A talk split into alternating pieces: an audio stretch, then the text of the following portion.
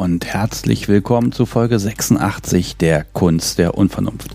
Hier sprechen Menschen über BDSM, wie sie das Leben gelebt haben und was sie daran so sehr fasziniert, dass sie sogar in einem Podcast darüber sprechen.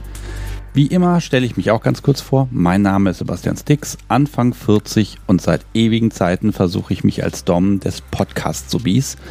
Gerade war sie halbwegs artig, so konnte ich zum Beispiel diese Folge mit Stefan aufnehmen. Er ist BDSMer und Teil des Arbeitskreises BDSM und Christsein. Es wird heute also ein bisschen religiös, philosophisch und auch ein klein wenig provokant. Dieser Arbeitskreis gibt BDSM in Glaubenssachen und im kirchlichen Umfeld ein Gesicht und diskutiert, ich glaube, ziemlich lebhaft, ob Glaube und BDSM vereinbar sind und wo die Grenzen liegen.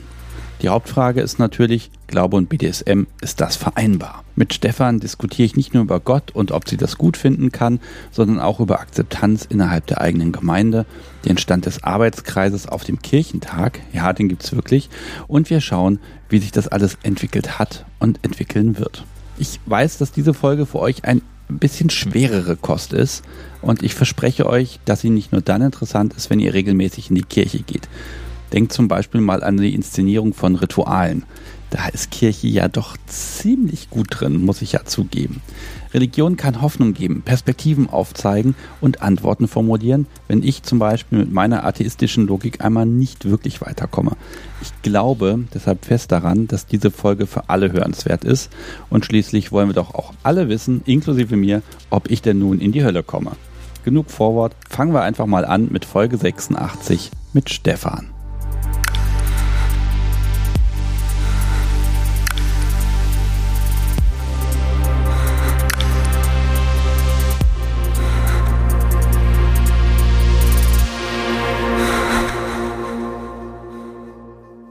Liebes Publikum, es ist Mittwochmorgen, 10.05 Uhr.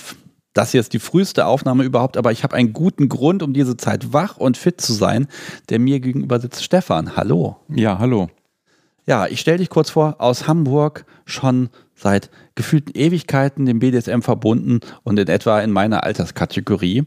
Und ähm, ja, wir werden heute nicht nur über BDSM sprechen, sondern auch über das Christsein und BDSM weil du da, ja, ich sag mal, Anleihen hast in der Beratung. Ja. Mhm. Natürlich fangen wir so ein bisschen mit dir an, denn ähm, ja, du bist selbst äh, BDSMer und ja, erzähl doch mal ein bisschen was von dir. Ja, also ich bin ähm, 1999 in die, in die BDSM-Szene gekommen. Als ich nach Hamburg umgezogen bin, äh, äh, ja, BDSM-Interesse habe ich eigentlich schon seit ich denken kann, also schon als, als Kind im Kindergarten oder so die ersten BDSM-Fantasien.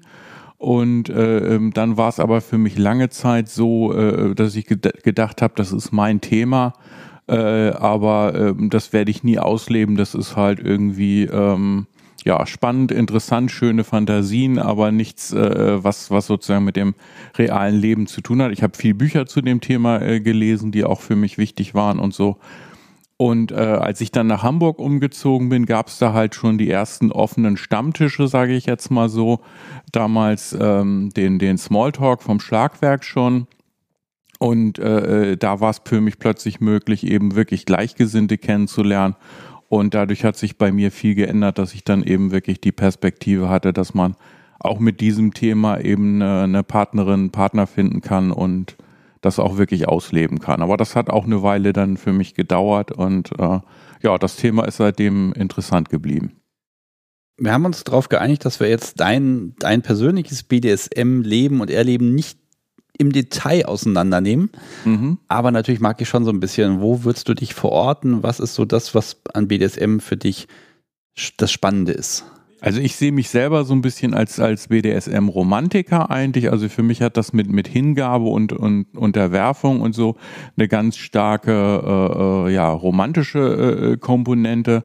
Ich bin mehr auf der aktiven Seite, äh, dominant, äh, sadistisch, wobei äh, Dominanz für mich so die Schiene ist, ähm, ja, wo eigentlich vorher schon klar ist, sozusagen, wer gewinnen wird. Also so einen typischen Kampf, das ist nicht so mein äh, Ding, sondern äh, ich mag es gerade am, am äh, BDSM, dass man sich die Rollen aussuchen kann, dass man die, BD die Rollen vorher absprechen kann und im Grunde genommen schon vorher feststeht, sozusagen, wer gewinnen wird und, und sich dann eben entsprechend auch in die Rolle ja, reinfallen lassen kann, sie wirklich genießen kann.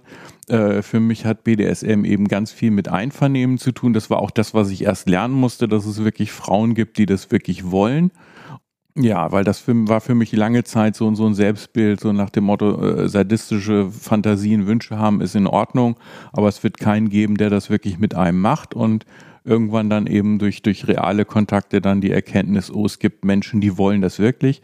Ich selber kann äh, Schmerz überhaupt nicht äh, erotisieren, also auf der Schiene bin ich nicht, sondern ähm, äh, ich liebe Experimente und so und äh, liebe es eben, wenn, wenn Frauen das können und, und erfülle dann gerne Wünsche und sehe mich in der äh, dominant-sadistischen Rolle eigentlich so ein bisschen als den Wünscheerfüller, der, der quasi das spielt, was der, was die andere Seite haben möchte, nach eigenen Spielregeln, aber eben schon immer mit einem ganz großen Augenmerk darauf, was die andere Seite sich wünscht, möchte.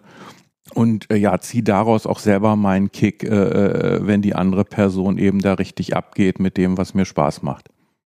Du hast eben ganz am Anfang kurz gesagt, ja, ich, ich hatte da so Ideen und Fantasien, aber ich wäre nicht drauf gekommen, das selbst äh, auszuleben oder dass man das ausleben kann. War das für dich schwierig zu sagen, ich habe da, hab da einen, einen Drang, einen, einen, einen, ein Bedürfnis und muss es mir aber verbieten, weil es gesellschaftlich nicht funktioniert? Mm, nein, also ich hatte mit meinen eigenen Bedürfnissen, ich hatte schon ein bisschen erwähnt, dass ich hatte die ganz, ganz früh. Also schon im Kindergartenalter hatte ich solche Fantasien und die waren damals auch noch völlig in Ordnung. Ich habe dann irgendwann im Grundschulalter so gelernt, äh, ähm, dass man nicht alles ausleben kann und darf. Ähm, weil andere da manchmal drauf komisch reagieren. Aber äh, die Tatsache, dass andere manchmal komisch drauf reagieren, hat mich nie zu dem äh, Ergebnis kommen lassen, dass man das nicht darf oder dass das nicht in Ordnung ist. Ähm, für mich waren dann äh, ähm, ja zu den ersten Büchern, die ich gelesen habe, gehörten dann die Werke von äh, Marquis de Sade wirklich äh, die 120 Tage von Sodom, eigentlich ein ganz schreckliches, sadistisches Buch, war für mich aber ähm, wie soll ich sagen, eine, eine lehrreiche Lektüre in dem Sinne, dass ich vorher noch diese Angst hatte, dass das irgendwie äh, in, in Extreme abgleitet. Das haben wir, glaube ich, äh, ganz häufig, dass Menschen denken, äh, wenn ich mich auf, auf, sowas einlasse, dann wird das immer schlimmer. Und äh, dadurch, dass der Marquis de Sade in den 120 Tagen von Sodom den Sadismus wirklich äh, ganz kontinuierlich steigert. Also er versucht quasi von Tag zu Tag bei diesen 120 Tagen immer schlimmer zu werden. Ähm, hat das auch ganz gut hingekriegt, nur am Ende wird es zu einer Aufzählung. Und ich habe damals äh, aus diesem Buch gelernt, dass eben solche Fantasien nichts ins Unendliche verwachsen und, und sich weiterentwickeln, sondern dass man da irgendwann immer an eine Grenze kommt und dann quasi wieder bei Null anfangen kann. Das heißt, ich habe also auch bei meinen äh, autoerotischen Fantasien oder so dann immer gemerkt, wenn du einen gewissen Level erreicht hast, dann kannst du äh, äh wieder sozusagen bei Null anfangen und dann ist das auch wieder spannend und interessant. Ja, das ist ja das, das Ding beim BDSM dass man nie fertig wird. Man kann immer sich ein neues Thema suchen und dann fängt man im Grunde wieder von vorne an und das ist spannend. Ne? Also die, die Liste, die das Podcast sowie und ich auch haben mit Dingen, die man unbedingt noch ausprobieren muss oder die man dann auch verfeinern kann, die ist gefühlt unendlich, muss ich ja sagen. Mhm. Vielleicht mag ich das Publikum noch mal ein bisschen vorwarnen. Wir werden heute relativ viele Bücher erwähnen, weil du da auch mit zu tun hast. Ja. Ich werde sie versuchen, alle zu verlinken oder zumindest die ISBNs in den Shownotes mit reinzupacken, dass man sich da so ein bisschen langhangeln kann. Vielleicht magst du erwähnen, was du mit Büchern zu schaffen hast? Ja, also ich bin äh, ein sehr buchaffiner Mensch, äh, bin von Beruf auch Buchhändler, war aber immer im Bereich Fachbuch äh, unterwegs, also nicht so sehr äh, Belletristik, obwohl mich die natürlich auch interessiert, sondern äh, was mich an Büchern vor allen Dingen immer fasziniert hat, ist eben äh, ja, dass das Wissen äh, eben da ähm, in einer, in einer Quelle zu haben, die man wirklich für sich nehmen kann und so. Dieses Kulturgutbuch äh, war für mich immer faszinierend, weil man da eben was draus lernen kann und äh, sich weiterentwickeln kann. Ich bin selber ein sehr philosophischer Mensch und gerade im BDSM-Kontext ähm, war für mich die Philosophie auch immer ganz wichtig, also für mir selber klar zu machen, was will ich da eigentlich, warum will ich das und ja, für mich selber auch dann festzustellen, dass es, dass es gut und in Ordnung ist, das, was ich mache. Und äh, deswegen ist für mich BDSM-Ethik, sage ich es jetzt mal so, äh, ein ganz wichtiges und, und auch, auch elementares Thema. Du bist relativ früh schon zu einem Arbeitskreis gekommen, nämlich äh, BDSM und Christsein. Ja. Und das wird heute auch unser, unser Hauptthema. Ähm, es gab in der Kunst der Unvernunft schon einige Folgen, wo es um Glaube und Religion geht. Da erwähne ich mal die Folge mit Daniel oder die Folge mit Dilara. Und dann gab es auch noch Live-Folgen, wo Menschen darüber gesprochen haben. Was aber nicht so bekannt ist, dass ich zu diesen Folgen doch vermehrt Feedback bekommen habe, weil offenbar ganz viele Menschen einen Zwiespalt haben und sagen, hm, wie bekomme ich denn mein, mein Glauben und BDSM unter einen Hut? Das scheint doch ein, da sind Konflikte, da sind Widersprüche. Ich habe das versucht in den Folgen jeweils ähm, so ein bisschen aufzugreifen und zu klären. Aber du natürlich in deiner Funktion bei dieser, bei dieser Gruppe äh, kannst mir natürlich noch einen viel tieferen Einblick geben und ich erhoffe mir, dass die Menschen, die da noch Fragen haben oder die mit sich selbst ein bisschen ja, kämpfen, dass sie vielleicht heute eine kleine Orientierung bekommen können, was man denn da, ich sag mal, denken, machen, tun kann. Was ist denn das für ein Arbeitskreis? Mhm. Und was machst du dort? Fangen wir erstmal damit an, was du dort machst. Ja. Also es ist richtig, ich bin äh, in den äh, Arbeitskreis BDSM und Christsein ähm, sehr früh dazu gekommen, also quasi als der noch in der, in der Gründungsphase war. Ich habe damals für das äh, Schlagwerk in Hamburg, also ein BDSM-Verein in Hamburg, äh, Themenabende moderiert und ähm, da ist die Gründerin des äh, Arbeitskreises quasi, habe ich da schon von, von meinen Themenabenden her gekannt und die hatte mir dann schon erzählt, dass sie sowas äh, gründen will. Entstanden ist die Geschichte Arbeitskreis BDSM und Christsein ähm, durch ein Inserat in den äh, oder ein Artikel in den Schlagzeilen, also dem, dem BDSM-Magazin, äh, wo sie einfach dann äh, geschrieben hat, ich bin, bin Christin und, und lebe BDSM und suche halt andere Christen, bei denen das auch so ist. Und ähm, wir haben damals dann also mit E-Mails und mit Briefen damals noch ganz viel, äh, ähm, weil nicht, noch nicht jeder Internet hatte, äh, halt angefangen, uns auszutauschen zu allen möglichen äh, Themen.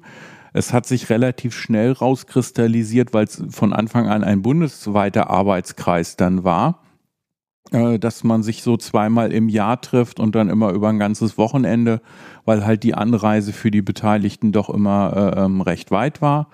Und äh, wir hatten dann immer auch mal zusätzlich noch Regionaltreffen, dass man also, was weiß ich, alle, die im, im Hamburger Raum oder so gelebt haben, dass man sich da auch mal dann auf dem Nachmittag oder so treffen konnte. Und ähm, in der Anfangszeit eben auch regen Austausch über Briefe und, und E-Mails noch, dass man dann auch Rundbriefe erstellt hat und so. Also die noch mit der Papierpost verschickt wurden und äh, eben über E-Mail ganz viel verteilt wurde und man sich einfach ausgetauscht hatte. Und das war für mich, also ich bin zum Arbeitskreis nicht dazu gekommen, weil ich da irgendwie einen Konflikt für mich gesehen hatte, sondern für mich war das immer ganz selbstverständlich, dass ich meinen christlichen Glauben habe und äh, BDSM lebe aber äh, einfach weil ich das Thema spannend fand, eben hatte ich ja schon so er erzählt, äh, BDSM-Ethik war für mich immer spannend und interessant und christliche Ethik eben auch und ähm, zu gucken, wo sind da die Parallelen, wo könnte es vielleicht auch Konflikte geben, war für mich eben intellektuell sehr, sehr spannend. Und äh, schön war es halt, wie, wie bei Stammtischen oder so, auch da ganz viele Menschen kennenzulernen und zu treffen, äh, vielleicht noch zum, zum Namen, weil es wichtig ist. Arbeitskreis fand ich von Anfang an einen, einen genialen Titel auch für das Projekt. Ähm, Im Grunde genommen hätte man auch sagen können Stammtisch oder sowas, aber äh, dass wir uns wirklich das als Ziel gesetzt hatten, auch Ergebnisse zu haben und wirklich mit dem Thema arbeiten zu wollen, hat dem Ganzen auch eben so eine gewisse Disziplin gegeben, dass man nicht, wie das kennt wahrscheinlich jeder von Stammtischen oder so, dass man hinterher feststellt, wir haben über alles Mögliche gesprochen, aber eigentlich nicht über BDSM, dass bei allen Treffen, die wir hatten und so immer klar war, wir wollen eben zu diesem Thema reden und nicht zu irgendwas und ähm, ja auch sich eine gewisse Arbeitsstruktur, also dass man versucht hat, Ergebnisse festzuhalten oder äh, ähm, äh, zumindest eine Struktur zu haben im Sinne von, wir haben immer ganz viele verschiedene Meinungen, auch zu allen Themen, das ist auch normal, aber man kann auch das äh, ähm, als Arbeitsergebnis einfach festhalten, dass man eben zu verschiedenen Themen verschiedene Meinungen äh, haben kann und da auch eine, eine wunderbare Vielfalt abbildet. Ja, jetzt bist du schon darin, wie, wie wird da gearbeitet? Aber vielleicht ist erstmal meine Frage die, ja, die Themenwahl. Also, über was wird gesprochen und wer überhaupt? Weil Christ sein, das kann ich jetzt so und so auslegen. Ne? Das heißt ja nicht BDSM und die, äh, und die Katholiken, ja, ne? sondern es ist ja das Christsein genommen. Das schließt natürlich ähm, den Islam aus. Wobei es da die Frage, inwieweit das noch aktuell ist, ne? das muss man alles noch besprechen. Aber die Frage ist erstmal, jetzt warst du schon in der Arbeit drin. Was macht ihr? Wie, wie haltet ihr euch dazu an, dass ihr auch etwas tut, dass ihr die Arbeit im Arbeitskreis auch verrichtet? Aber wenn ihr euch da getroffen habt, über, über was habt ihr gerade am Anfang gesprochen? Was waren Themen, was waren vielleicht auch Grundsätze, die erstmal, ich sag mal, untereinander geklärt werden mussten und wo man vielleicht auch einen gewissen Konsens finden musste? Also das äh, Thema ist natürlich äh, eben BDSM und, und Christsein. Wir haben äh, auch immer Menschen im Arbeitskreis und da kommen auch immer neue dazu, die da auch einen Konflikt drin sehen. Also diese Frage, ist das Christentum nicht eigentlich äh, sexualitätsfeindlich oder so? Das, das kommt natürlich immer mal wieder oder oder dass es auch einen Konflikt geben kann zwischen äh, BDSM und Christsein ist immer wieder Thema der Austausch über ja, auch, auch die Gemeinsamkeiten ist sicherlich äh, ähm, sehr, sehr wichtig. Also wo, wo gibt's auch äh, Überschneidungen? Zum Beispiel, dass das Thema Rituale sowohl im, im christlichen Kontext als auch im BDSM-Kontext eine Rolle spielt oder äh, allein die Bezeichnung Herr wird sehr häufig schon als so Thema genommen, äh, äh, was auch für manche einen, Kom äh, äh, ähm, einen Konflikt äh, darstellen kann muss ich kurz einhaken, also gerade Rituale, ne? Das ist, ich, ich, wenn ich es erlebt habe in der Kirche, wie weit, also wie, perf wie ein perfektes Ritual geht, ne? Dann, wenn ich das sehen will, dann gehe ich in, in, in eine Messe und gucke mir an, wie wunderbar das seit Jahrhunderten durch choreografiert ist und wo alles auf Punkt ist und wo man einfach merkt, welche Macht ein Ritual äh, ausüben kann. Selbst wenn man nicht glaubt, ganz ehrlich, diese Magie springt dann doch über diese, ja, dieses Ritual. Also da muss ich neidlos anerkennen, dass da die Kirche ein, ein Monopol auf das perfekte Ritual offenbar hat. Ähm, ich kann mir das kaum besser vorstellen das perfekte Ritual bin ich mir eigentlich gar nicht so sicher. Vielleicht als Insider merke ich auch immer, was fehlt sozusagen im Verein Kirche. Aber ich bin von meinem Christsein her auch da eher so der Aktive, der Macher, der sagt, wenn mir irgendwas nicht, äh, noch nicht perfekt ist äh, und ob man Perfektion als Mensch erreichen kann, bin ich mir nicht so sicher. Aber das, äh, ich sag mal, das, was man hat, immer noch weiter zu perfektionieren und zu weiterzuentwickeln, finde ich ähm, ganz super. Und ähm, das Schöne am Arbeitskreis ist ja auch, dass wir von Anfang an auch äh, äh, immer mindestens eine Andacht oder äh, oft auch einen Gottesdienst äh, gefeiert haben und so und da auch die, die christlichen äh, Rituale so gestaltet haben, wie die uns ähm, dann zusagten und wie wir sie schön fanden ein, ein, ein heikles Thema, mit dem wir uns öfter beschäftigt haben, ist auch die, die, äh, ähm, die Frage äh, BDSM als Seelsorge, geht das oder geht das nicht? Also sprich, wo, wie weit kann man sozusagen diese beiden äh, Welten miteinander verbinden? Jetzt ist quasi die direkte Frage, was ist denn damit gemeint, BDSM als Seelsorge? Ja, also BDSM als Seelsorge. Das war äh, ähm, damals, wo es richtig gut gelaufen ist, äh, so gemeint, äh, dass ein Diakon aus Hannover das Thema als eigene ähm, Fantasie vorgestellt hat, dass er davon träumt, dass ihm jemand quasi in einer seelsorgerlichen äh, Situation äh, ganz viel Aufmerksamkeit gibt, aber eben auch mit äh, ähm, Elementen aus dem äh, BDSM-Kontext. Das ist von der Person auch schon jemand, der sich mit Seelsorge und Liturgie wirklich sehr, sehr gut auskennt und der eben in beiden Welten zu Hause ist und diesen Wunsch einfach äh, ähm, geäußert hat, dass er das erleben möchte und wir an der Stelle dann auch ganz viel darüber gesprochen haben, wo sind die Gemeinsamkeiten, wie weit kann man da gehen. Also quasi wie so ein Brainstorming, wo man sich mal erstmal alles anguckt, was man machen könnte, äh, ganz offen rangegangen sind. Okay, das, das überschreitet ja mehrere Tabuschwellen. Ne? Genau. An der Stelle ist aber wichtig, dass er die Seelsorge empfang, empfängt. Genau. Ne? Und aus der Perspektive das äh, sieht. Richtig. Und wir hatten, wie gesagt, das, das zweite Treffen äh, auch gehabt, wo eben äh, dann die, die Profis unter uns, also hauptsächlich die Theologen, dann auch ganz klar die Grenzen aufgezeigt haben, eben die unterschiedlichen Rollen im BDSM und in der Seelsorge und gesagt haben, man kann das nicht so einfach vermischen, weil dann kommt was bei raus, was, äh, was man nicht wirklich wollen kann. Und ähm, ich finde das spannend, dass das genau der Raum ist, wo man über sowas mal diskutieren kann. Genau. Weil das betrifft ja jetzt mehrere Tabus, also einen ganzen Haufen von Tabus, ne, die einfach miteinander verwoben sind. Und einen Raum zu schaffen, wo man auch, äh, auch in einem Amt quasi hingehen kann und sagen kann, pass auf, das habe ich in meinem Kopf. Und jeder Mensch, der irgendeiner Tätigkeit nachgeht, wird natürlich auch äh, den sexuellen Kontext damit verbinden. Also Menschen, die im Büro arbeiten, werden tendenziell auch ähm, Fantasien haben im BDSM-Bereich, äh, wo irgendwas im Büro stattfindet vielleicht. Ne? Also da ist natürlich auch die, die Frage, welche, welche eigene Lebenswelt habe ich? Und dann binde ich das natürlich da immer auch mit ein.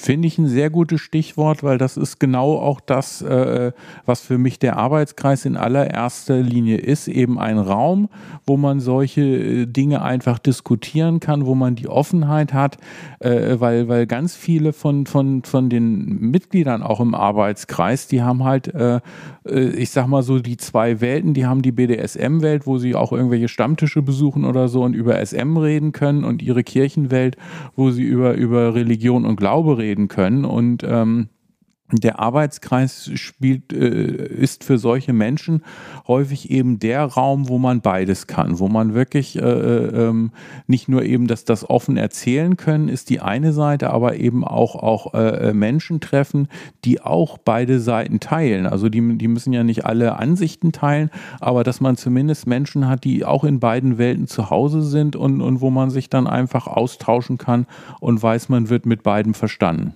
Jetzt ist aber das Ergebnis in diesem Fall gewesen, dass dann auch quasi eine Entscheidung getroffen wurde. Äh, ist das denn statthaft oder nicht? Das ist ja, also im Grunde genommen sind wir sowas wie ein Debattierclub und was ich jetzt aufzeigen wollte, ist, dass wir zwei Treffen zu dem Thema hatten, zu dem gleichen Thema mit einem gewissen Zeitabstand auch und mit völlig unterschiedlichen Ergebnissen. Das heißt, bei dem einen äh, ähm, äh, ähm, Treffen äh, Bundestreffen war das, haben wir so gesprochen, was, was alles möglich ist und da eine riesen Bandbreite aufgezeigt. Und bei dem anderen Treffen haben wir quasi äh, gesucht, was alles nicht möglich ist. Das heißt also, auch wenn wir zweimal das gleiche Thema im Arbeitskreis ähm, bearbeiten, kann es sein, dass wir zu völlig unterschiedlichen Ergebnissen kommen, einfach weil das auch nicht die gleichen Personen waren natürlich, weil man einfach äh, in, in unterschiedlichen Rollen da war. Und äh, ja, das, ich meine, das kennt sicherlich jeder auch von, von einem Stammtisch oder so, da hat man auch manchmal mit ein paar Wochen Abstand das gleiche Thema und kommt zu einem ganz anderen äh, ähm, Ergebnis und das ist auch gut so. Ja, oder zum Beispiel diesen Podcast, wo es bestimmt schon zehn Folgen zum Thema ging, äh, gab, Bondage und es ist doch immer wieder was anderes. Andere Intention, andere Menschen, andere Herangehensweise. Ähm, ja, ist spannend an der Stelle äh, dann auch diese, diese, diese, diese Möglichkeiten zu sehen und eben auch den, den Raum zu haben, wo das geht.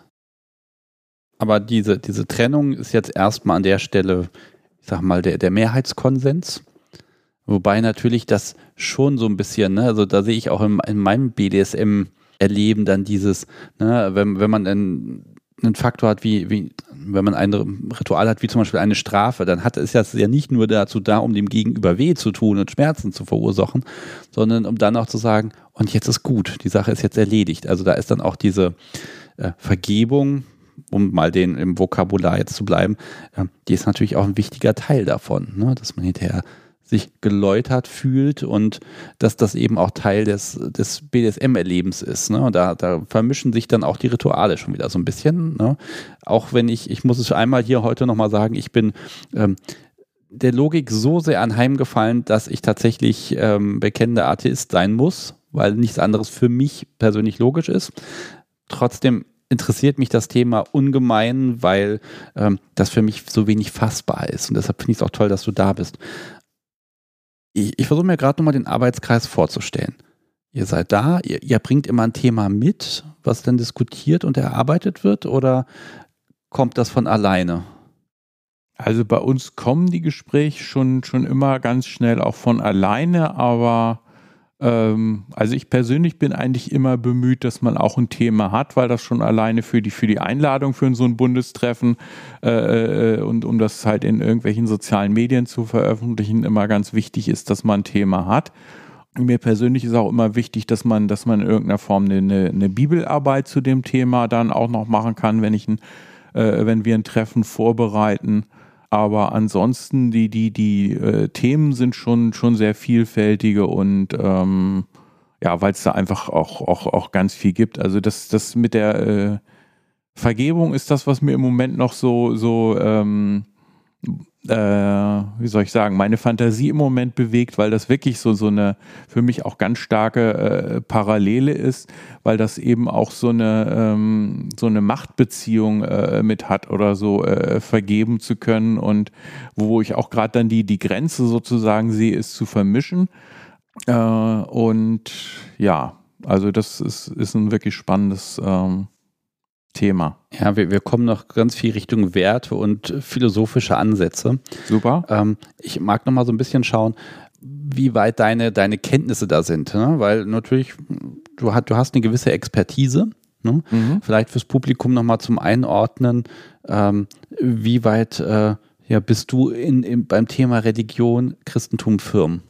Also ich bin in dem Bereich äh, wirklich Autodidakt und das auch, glaube ich, aus eigener ähm, aus eigenem Wunsch heraus. Also ich hatte nie die Absicht, äh, äh, aus, aus, aus diesem Interesse einen Beruf zu machen, sondern mich hat das Thema einfach äh, äh interessiert und ähm, ich glaube, für mich war das Thema Glaube auch immer ganz stark verknüpft mit, mit Freiheit und ähm, ja, und, und Lebendigkeit vor allen Dingen auch. Also ich bin ähm, zum Glauben auch erst äh, ich sag mal so, als, als Schüler dann, dann wirklich gekommen, dass das Thema interessant wurde, also in der Oberstufe, äh, weil für mich vorher als Jugendlicher oder so Konfirmation habe ich einfach so mitgemacht und äh, dann wurde es irgendwann wirklich spannend und äh, ja, ich habe in dem Bereich Freiheit gesucht und Freiheit gefunden und da kommt man natürlich dann auch zu zu anderen Ergebnissen als vielleicht anderen Menschen, die, die eher Verbindlichkeit suchen und Verbindlichkeit dann in, in diesem Kontext finden. Ähm, ich bin aus eigener Überzeugung wirklich Protestant, obwohl ich mich für den Katholizismus auch sehr ähm, interessiere und äh, äh, ja genau, das hatte ich zum Arbeitskreis auch noch nicht gesagt, das ist vielleicht ganz wichtig, dass es von Anfang an ein ökumenischer Arbeitskreis war, also wir aus allen christlichen Bereichen da, da Menschen haben. Äh, und ja, für mich ist diese, diese ähm, protestantische Haltung schon wichtig.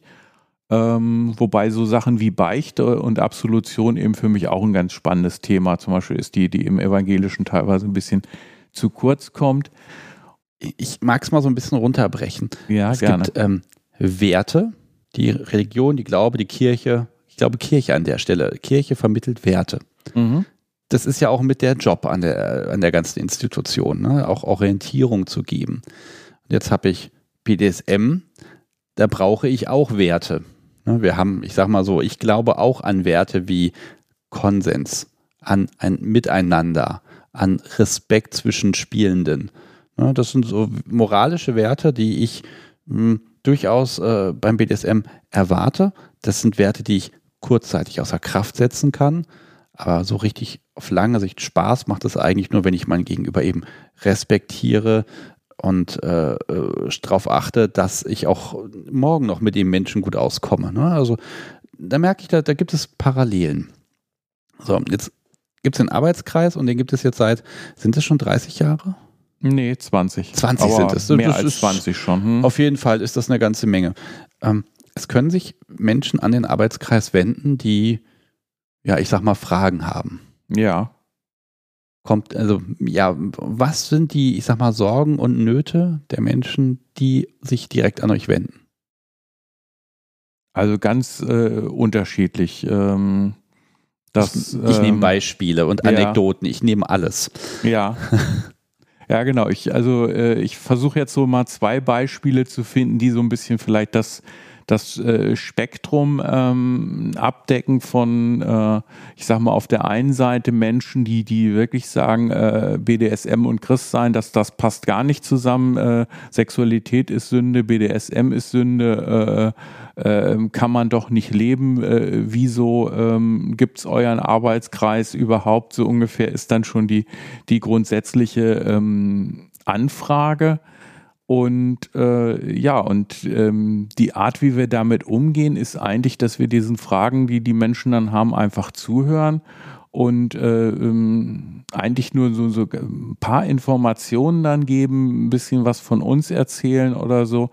Ähm, weil die Entscheidung muss derjenige, der mit so einem Weltbild oder mit so einer Vorstellung kommt, der dann für sich selber treffen, die kann man ihm ja auch nicht, nicht abnehmen und ähm, ja, oft ist es so, wenn, wenn Leute dann hören, ja, BDSM kann einvernehmlich stattfinden, äh, kann, kann wirklich schön und abgesprochen sein und so dass, äh, ja, dass sich dann vielleicht was ändert oder auch nicht. Natürlich gibt es auch immer Leute, die sagen, ich bleibe bei dem, was ich da meine. Und äh, wenn dann jemand für sich selber auch sagt, ich, ich werde weiterhin auf BDSM verzichten, weil ich es für Sünde halte, dann ist das auch äh, legitim. Häufig ist der Hintergrund dann auch, dass er das, dass er für sich keine Chance sieht, zum Beispiel sowas in der Ehe zu leben und das für viele Christen ja auch so, so ein äh, Gesetzesding ist. Äh, Sexualität findet nur in der innerhalb der Ehe äh, statt und äh, da muss man natürlich auch erstmal eine, eine Ehepartnerin sozusagen haben, die das Thema ähm, teilt.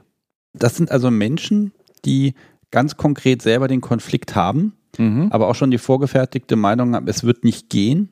Dann entdecken sie euch und können sich gar nicht vorstellen, das ist ja ungeheuerlich, dass da jemand versucht, das zusammenzubringen. Ja, genau. Ist das tatsächlich so? Solche Menschen gibt es tatsächlich und ist sozusagen das, äh, ich habe ja vorhin versucht, zwei Seiten sozusagen zu beschreiben. Das ist sozusagen das Extrem auf der einen Seite. Ja, wir bleiben mal dabei, weil das, das finde ich total spannend, weil die Menschen sind ja selbst in der Not. Ich habe Bedürfnisse. Mhm. Ich sehe nicht, dass ich die ausleben kann. Und jetzt poltere ich bei den Menschen, die mir vielleicht einen Rat geben können, erstmal rum und sagen, was soll denn das? Ich, ja. ich, ich finde die Perspektive ganz schön, ich sag mal, unverschämt. Mhm. Ähm, ne, weil ich, ich gehe ja auch nicht irgendwo hin und sage, helft mir, aber ich finde euch euren Ansatz doof. Ne? Also äh, die, diese Schwelle zu überschreiten, sich an euch zu wenden, ist das vielleicht ein moralisches Problem, was die Leute haben, überhaupt den Kontakt zu euch erstmal aufzubauen? Und dann muss es halt erstmal unschön sein, damit man erstmal ins Reden kommt? Ja, solche Menschen kommen ja häufig aus einem Hintergrund, wo es, äh, es wird ja meistens auch nicht mal gesagt, äh, ähm, dass man BDSM nicht leben darf, sondern wo es irgendwie so aus dem Kontext klar ist, alles was Sexualität ist, ist irgendwie schmutzig und äh, die einzige Ausnahme, die eigentlich bei fast allen Christen, auch nicht bei allen, aber bei fast allen eben der Konsens ist, wenn es innerhalb der Ehe und zum Kinderkriegen äh, äh, ist, dann ist es in Ordnung. Und ähm, aus meiner Sicht ist es menschlich völlig verständlich, dass jemand, der aus so einem Hintergrund kommt, dann erstmal sagt, für mich war das ein Leben lang selbstverständlich Sünde.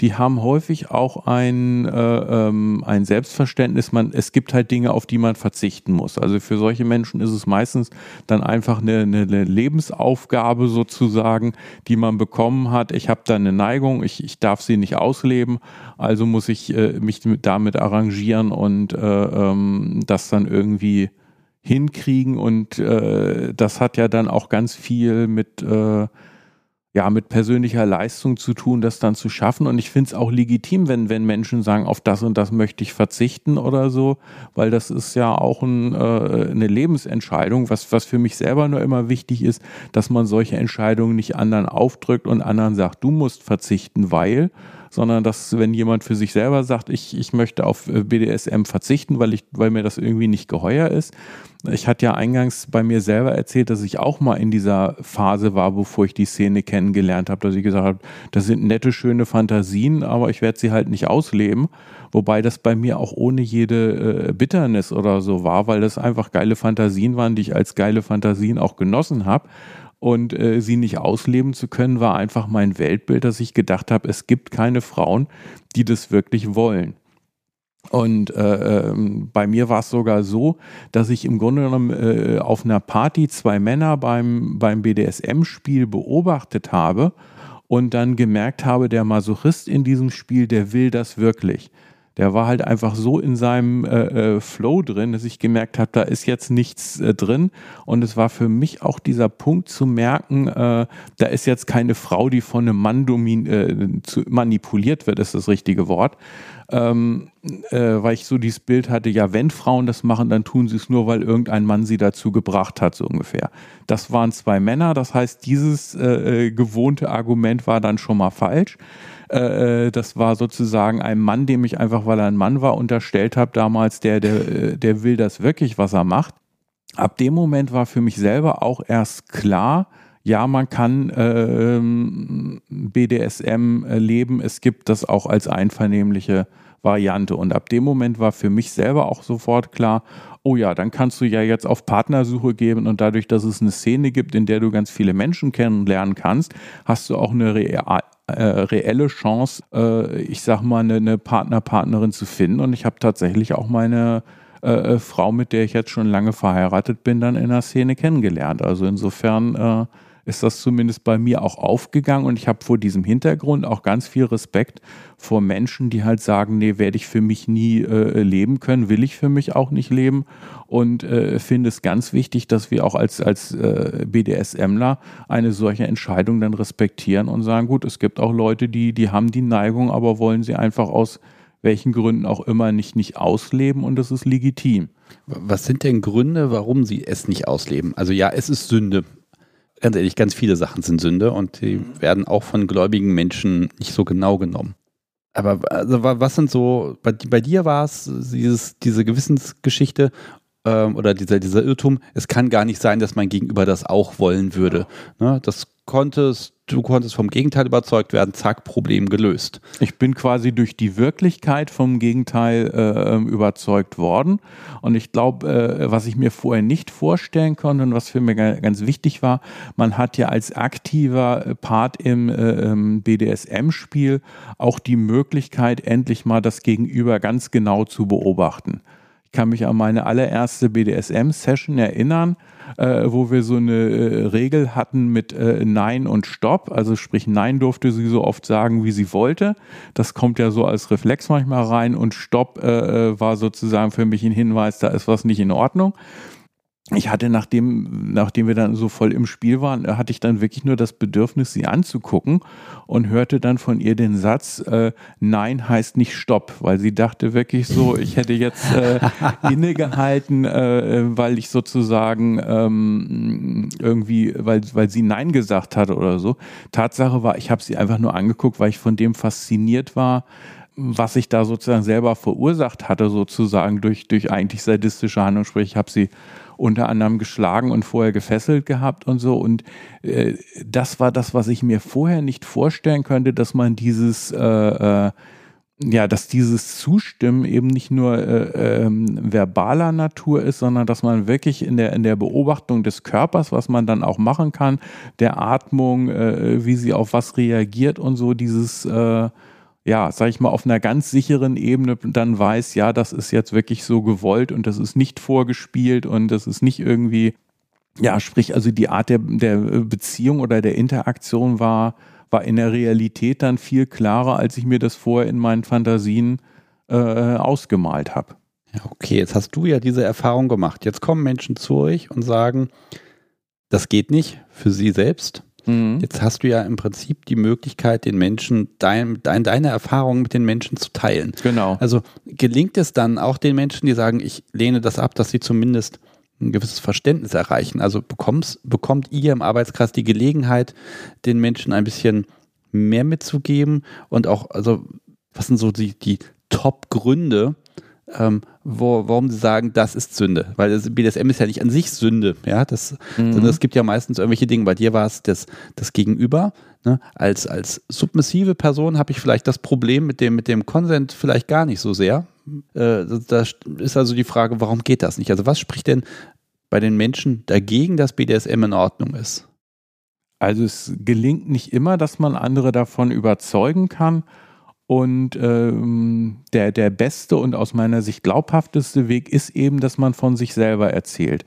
Ich habe jetzt selber so ähm, vor allen Dingen das Bild äh, Kirchentag vor Augen. Das heißt, wir haben schon mehrere Male auf dem äh, Kirchentag einen, Infostand gehabt.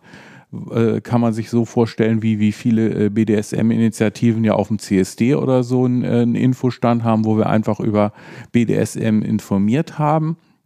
Und da finden solche Gespräche, wie wir sie gerade beschrieben haben, eben auch statt. Mit dem riesen Vorteil, dass es eben nicht, nicht per, per E-Mail oder per Telefon ist oder wie sonst eben meistens, sondern wirklich dann real ist. Und da habe ich die Erfahrung gemacht, wenn man sich wirklich die Zeit nimmt und, und den, den anderen auch, äh, ähm, ja, dem, dem anderen im, im persönlichen Gespräch dann auch die Zeit gibt, das, was man ihm erzählt, äh, ähm, äh, zu verstehen und zu reflektieren, dann äh, überzeugt man, wenn man wirklich von sich selber spricht und dass das einvernehmlich und, und, und ähm, schön ist also mit dieser ganzen Subjektivität, dass man wirklich von sich erzählt, dann äh, ähm, bewirkt man bei den Menschen eigentlich immer was. Man schafft es nicht immer natürlich, die Leute zu überzeugen, aber man hat ähm, ich sag mal, als Christ auf dem, auf dem Kirchentag häufig zumindest schon mal eine gemeinsame Basis. Ich kann mich an viele Gespräche erinnern, wo eben so dies zu beten ebenso immer der, der Minimalkompromiss ist, den man als Christ eigentlich immer hat, dass es gut ist zu beten und ähm, ja, man sich dann halt einfach annähert und äh, wichtig eben ist, den anderen zu respektieren, wie er ist, auch mit seinem Nein eben zu respektieren und dann eben ins Gespräch reinkommen und, und einfach subjektiv und, und ehrlich und offen zu erzählen, warum man selber irgendwann in seinem Leben zu einem Ja äh, äh, zu BDSM gekommen ist. Das klingt aber so, dass die Leute nicht ähm, konkrete Ideen haben, warum BDSM, ich sag mal, unchristlich wäre, sondern das ist halt, das ist halt so. Ja. Das ist, äh, das ist auch ein ganz spannender Punkt, den ich genauso beobachtet habe. Die allerwenigsten Christen, die, äh, und da, da geht es meistens dann nicht nur um BDSM, sondern um Sexualität allgemein, können gar nicht sagen, warum sie ein, ein Weltbild haben, in der Sexualität negativ ist. Weil es ist meistens dann nicht nur der BDSM, was äh, ähm, abgelehnt wird, sondern eigentlich alles, was mit Sexualität zu tun hat und über die äh, eheliche Fortpflanzung hinausgeht, sage ich mal. Nein, da eröffnet BDSM doch Möglichkeiten, denn BDSM muss sich ja nicht per se als sexuell motiviert sehen. Ja, aber das ist eigentlich so der, der Punkt. Also es gibt auch ganz viele im Arbeitskreis, die sogar sagen, äh, äh, für mich ist, ist ähm, BDSM nicht äh, sexuell oder so. Aber ja, die, die, die Möglichkeiten hat man dann schon, aber die, dieses äh, Negativsehen des Sexuellen ist eigentlich genau der Punkt, wo es eben nicht um die Fortpflanzung geht. Also gerade das, das Thema Begehren oder so ist, ist glaube ich, das, warum Menschen das, äh, das ablehnen. Das ist aus meiner Sicht auch nicht spezifisch christlich, weil ähm, für mich ist eigentlich christlich eher das Gegenteil, ähm, dass äh, äh oder ich sag's mal so, dass das hohe Lied der Liebe ist ja ein so zentrales Buch der Bibel und ist eigentlich äh, das, was die meisten Menschen auch eher vom, vom, von, von der Sexualität äh, ähm, denken, dass das eben eigentlich sozusagen ein, ein, ein Gottesgeschenk ist oder auch eine, natürlich eine, dass es Teil der Schöpfung ist. Aber es wurde halt in der Philosophie, wurde Sexualität immer schon maximal neutral gesehen. Und das hat, sag ich mal, sich auch ins ins Christentum meiner Meinung nach niedergeschlagen und hat aus meiner Sicht einfach den, den Grund, äh, also ich merke jetzt, ich habe da halt schon, schon mehr drüber nachgedacht über das Thema, deswegen habe ich da vielleicht eine etwas andere Erklärung. Äh, ich glaube, das kommt wirklich aus, aus dem Patriarchat, was, weil das Christentum und auch das Judentum als Vorgängerreligion haben eigentlich die Situation schon vorgefunden. Das heißt, man hat das Patriarchat als Situation gekannt und äh, sozusagen nur interpretiert weil das älter ist und zum Patriarchat gehört halt zwingend dazu, dass die Sexualität der Frauen äh, äh, unterdrückt werden muss. Die Frauen werden sozusagen zu einer Ressource, über die der Mann verfügen kann. Das ist ganz wichtig für, für unsere Kultur auch, weil, weil dadurch haben die Männer dann den Freiraum, sich um andere Dinge äh, äh, zu kümmern und hat die, die, die Hochkulturen, die wir heute haben, halt erst möglich gemacht. Oh je, äh, oh, normal, gut, wir, wir, verabschieden uns ja momentan davon. Also die, Rech die Reste des Patriarchats, die, die spüren wir ja immer noch. Die sind ja immer noch allgegenwärtig. Aber es wird weniger. Das heißt, eigentlich leben wir gerade in ganz spannenden Zeiten, mhm. weil quasi unsere Generation hoffentlich abschließend diesen, dieses, diesen Wechsel mitnimmt. Ne? Wir sind auch, glaube ich, dadurch gerade erst die erste Generation, die jetzt wirklich in der Sexualität etwas Positives sehen kann.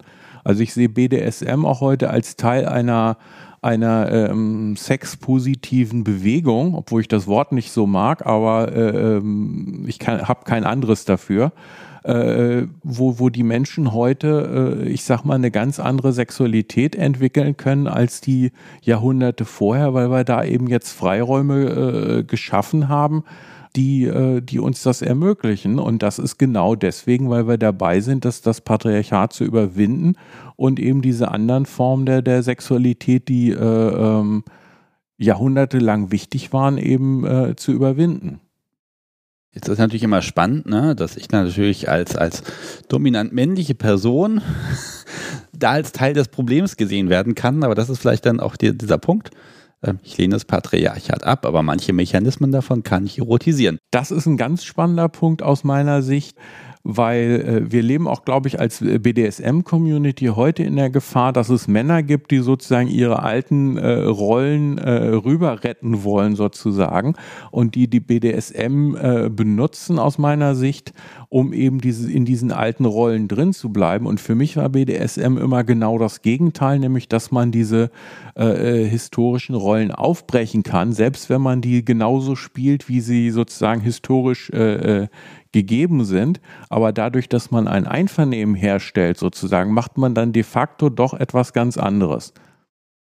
Ich glaube, das ist der Punkt. Es ist nicht mehr ein gesellschaftlicher Zwang von außen, der den Menschen sagt, wie sie sich zu verhalten haben, sondern die Entscheidung haben sie hoffentlich selbst getroffen. Und dann können sie entscheiden, was sie wollen. Jetzt, jetzt hat es der vor, das ist schon wieder 20 Minuten her, die, die, die erste Gruppe äh, genannt, die Menschen, die sich an euch wenden, die sagen, um Gottes Willen. Mhm. Ja, genau. Das ist die eine Seite des Spektrums. Also die sind die Menschen, die auch ganz klar behaupten, hier der, der Sticks mit seinem Podcast, der kommt in die Hölle. Ähm. Ja, könnte sein. Okay, das werden wir nachher noch ausdiskutieren, ob das wirklich so ist. Auf die Frage freue ich mich schon. Ja, wie ist denn das andere Spektrum? Also die zu, andere Seite. Zu uns kommen natürlich auch, auch ganz viele Menschen, wahrscheinlich auf dem Kirchentag oder sogar die Mehrheit, die sagen, äh, ich habe da gar keine äh, Konflikte. Äh, das geht dann auch von, von vielen, die sagen, einen Arbeitskreis wie euren braucht es gar nicht, weil äh, da gibt es keine Konflikte. Das ist beides normal sozusagen. Ähm, und auch Leute, die eben sagen, ja super, dass es äh, äh, euch gibt. Das gehört natürlich zusammen und äh, äh, ich finde es auch super, dass es da eben Gruppen gibt, wo man sich eben über, über das beides austauschen kann. Ja, diese, dieser Austausch. Ähm wir kommen jetzt hier so ein bisschen weiter in, in, Richtung Werte und Ethik. Also wenn, wenn der Arbeitskreis im Grunde ein Debattierclub ist, du, ja. ähm, dann heißt es ja, ihr habt Themen, ihr müsst die besprechen und ha, ich habe hier auch Themen, über die ich mit dir auch ein bisschen, bisschen diskutieren möchte. Also mhm. einmal auf einer Ebene zwischen uns beiden, aber mich interessiert natürlich auch, was da im Arbeitskreis schon vorkam und äh, auch was da ähm, ja, welcher, welcher Konsens dort äh, erreicht werden konnte, außer Beten. Ähm, ja, das Beten ist ein Konsens, den wir sogar mit den Menschen meistens haben, die eben nicht im Arbeitskreis sind, sondern die eher von außen kommen und sagen, äh, ähm, das, was ihr macht, ist Sünde. Ähm, im Arbeitskreis, ja, haben wir eigentlich nur so einen ähm, Minimalkonsens eigentlich immer gemeinsam, weil es ist, äh, also ich glaube, über den Arbeitskreis finden Menschen zueinander, die sonst im, im, im, äh, im realen Leben nicht zusammenfinden würden, aus ganz unterschiedlichen Regionen, mit ganz unterschiedlichen Hintergründen auch. Ja, der Minimalkonsens, den wir im Arbeitskreis eben haben, ist auch noch so dies äh, Safe, Sane und Consensual einfach, dass das BDSM einvernehmlich ist, dass das äh, BDSM mit Gewalt nichts zu tun hat. Ähm, aber ansonsten haben wir da eigentlich eine ähm, riesen Bandbreite, sage ich jetzt mal, äh, sowohl von der Definition, was, was BDSM ist, als auch äh, von der Definition, was Christsein äh, bedeutet. Weil das hatte ich ja auch schon erwähnt, dass wir ein ökumenischer Arbeitskreis sind. Ähm, wir haben relativ viele Leute aus, aus freikirchlichen Hintergründen auch, äh, eben ähm, ja, landeskirchliche Protestanten, auch äh, viele Katholiken. Also da haben wir schon eine, eine relativ ähm, ja, große Unterschiede auch, was, was so die, die Vorstellung und so betrifft. Äh, was, was sind denn Themen, die auch so ein bisschen ja, Konfliktpotenzial haben, wo der Konsens also schwer erreicht wird? Gibt es da Beispiele? Zum Beispiel auch zu Praktiken, die man vielleicht nicht machen kann oder der Umgang miteinander, wenn ich mit einer Person BDSM auslebe. Also da unterscheiden wir uns, glaube ich, nicht von, äh, von allen Stammtischen, die es auch so gibt, sage ich mal ja, vielleicht ein bisschen, dass das bei uns viele Menschen sind, die halt auch im BDSM-Kontext sehr engagiert sind und so. Also zum Beispiel, was weiß ich, äh, Erste-Hilfe-Workshops im, im BDSM-Kontext anbieten und so. Und dass man da natürlich dann bei Technikfragen auch, äh, ähm, ja, sage ich mal, unterschiedliche Vorstellungen hat, ist, ist normal und die werden dann halt so ausdiskutiert, wie man es wahrscheinlich von BDSM-Stammtischen her oder so kennt. Der eine sagt, das muss man so machen, der andere sagt, das muss man so machen. Und ähm, am Ende, sage ich mal, haben beide äh, einfach gelernt, dass sie ihre Meinung haben und dass es die Meinung des anderen äh, auch noch gibt. Also was weiß ich, wie man irgendwelche Knoten setzen muss, wie man ähm, äh, äh also es gibt immer so diesen Part, wo, wo, es wirklich um objektive äh, Tatsachen geht, also sprich in den medizinischen Bereich rein oder so, wo man sagen kann, die und die Gefahren liegen davor da äh, haben wir halt bei uns auch immer die Experten, die dann wirklich sagen können, aus den und den Gründen sollte man das und das nicht machen. Ja, und dann eben irgendwelche Leute, die sagen, ich experimentiere halt doch in die und die Richtung und ähm, ja. Okay, also ja, liebes Publikum, das hier ist gerade eine harte Nuss für mich, denn ähm, ich, ich schaue natürlich, dass Stefan ein bisschen plaudert, was dort besprochen wird, wo Konfliktpunkte sind. Ja. Und mit Beispielen bist du da gerade sehr zurückhaltend. Also versuche ich da nochmal ein bisschen mehr zu bohren. Wo ist denn dieser Punkt, wo man sagt, na, diese Art des BDSM überschreitet die Grenzen des, des Christseins?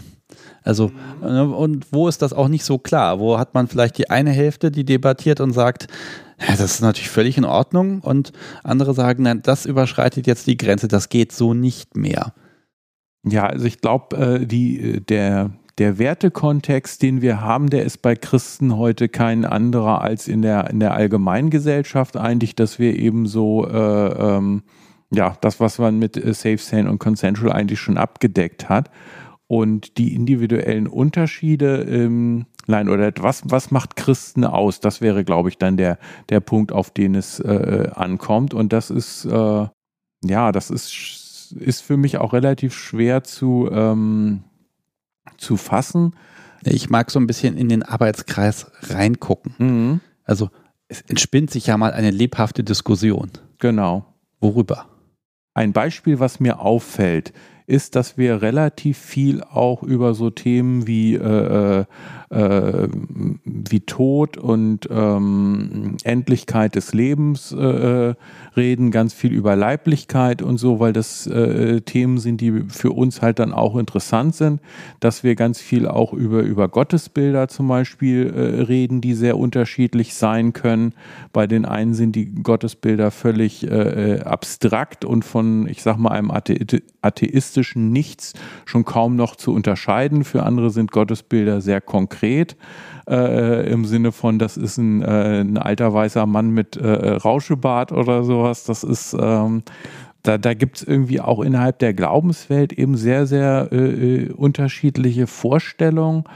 Und das Schöne am Arbeitskreis ist einfach ein, ein, ein Raum zu haben, wo man das einfach mal so erzählen kann, wie man es empfindet und dann auch selber merkt, oh, es gibt da ja Unterschiede. Ähm, oder was wir eben viel machen, ist es auch eine Bibelarbeit oder so, dass man da irgendeine eine, eine biblische Geschichte liest oder so und ganz äh, unterschiedliche äh, äh, Vorstellungen hat. Also wir hatten beim, äh, beim vorletzten Bundestreffen, äh, um es ein bisschen konkreter zu machen, uns mit dem Hohelied der Liebe äh, beschäftigt. Das ist so der, äh, der Porno im Zentrum der Bibel und auch mit den Entsprechungen dann im, ähm, im Neuen Testament.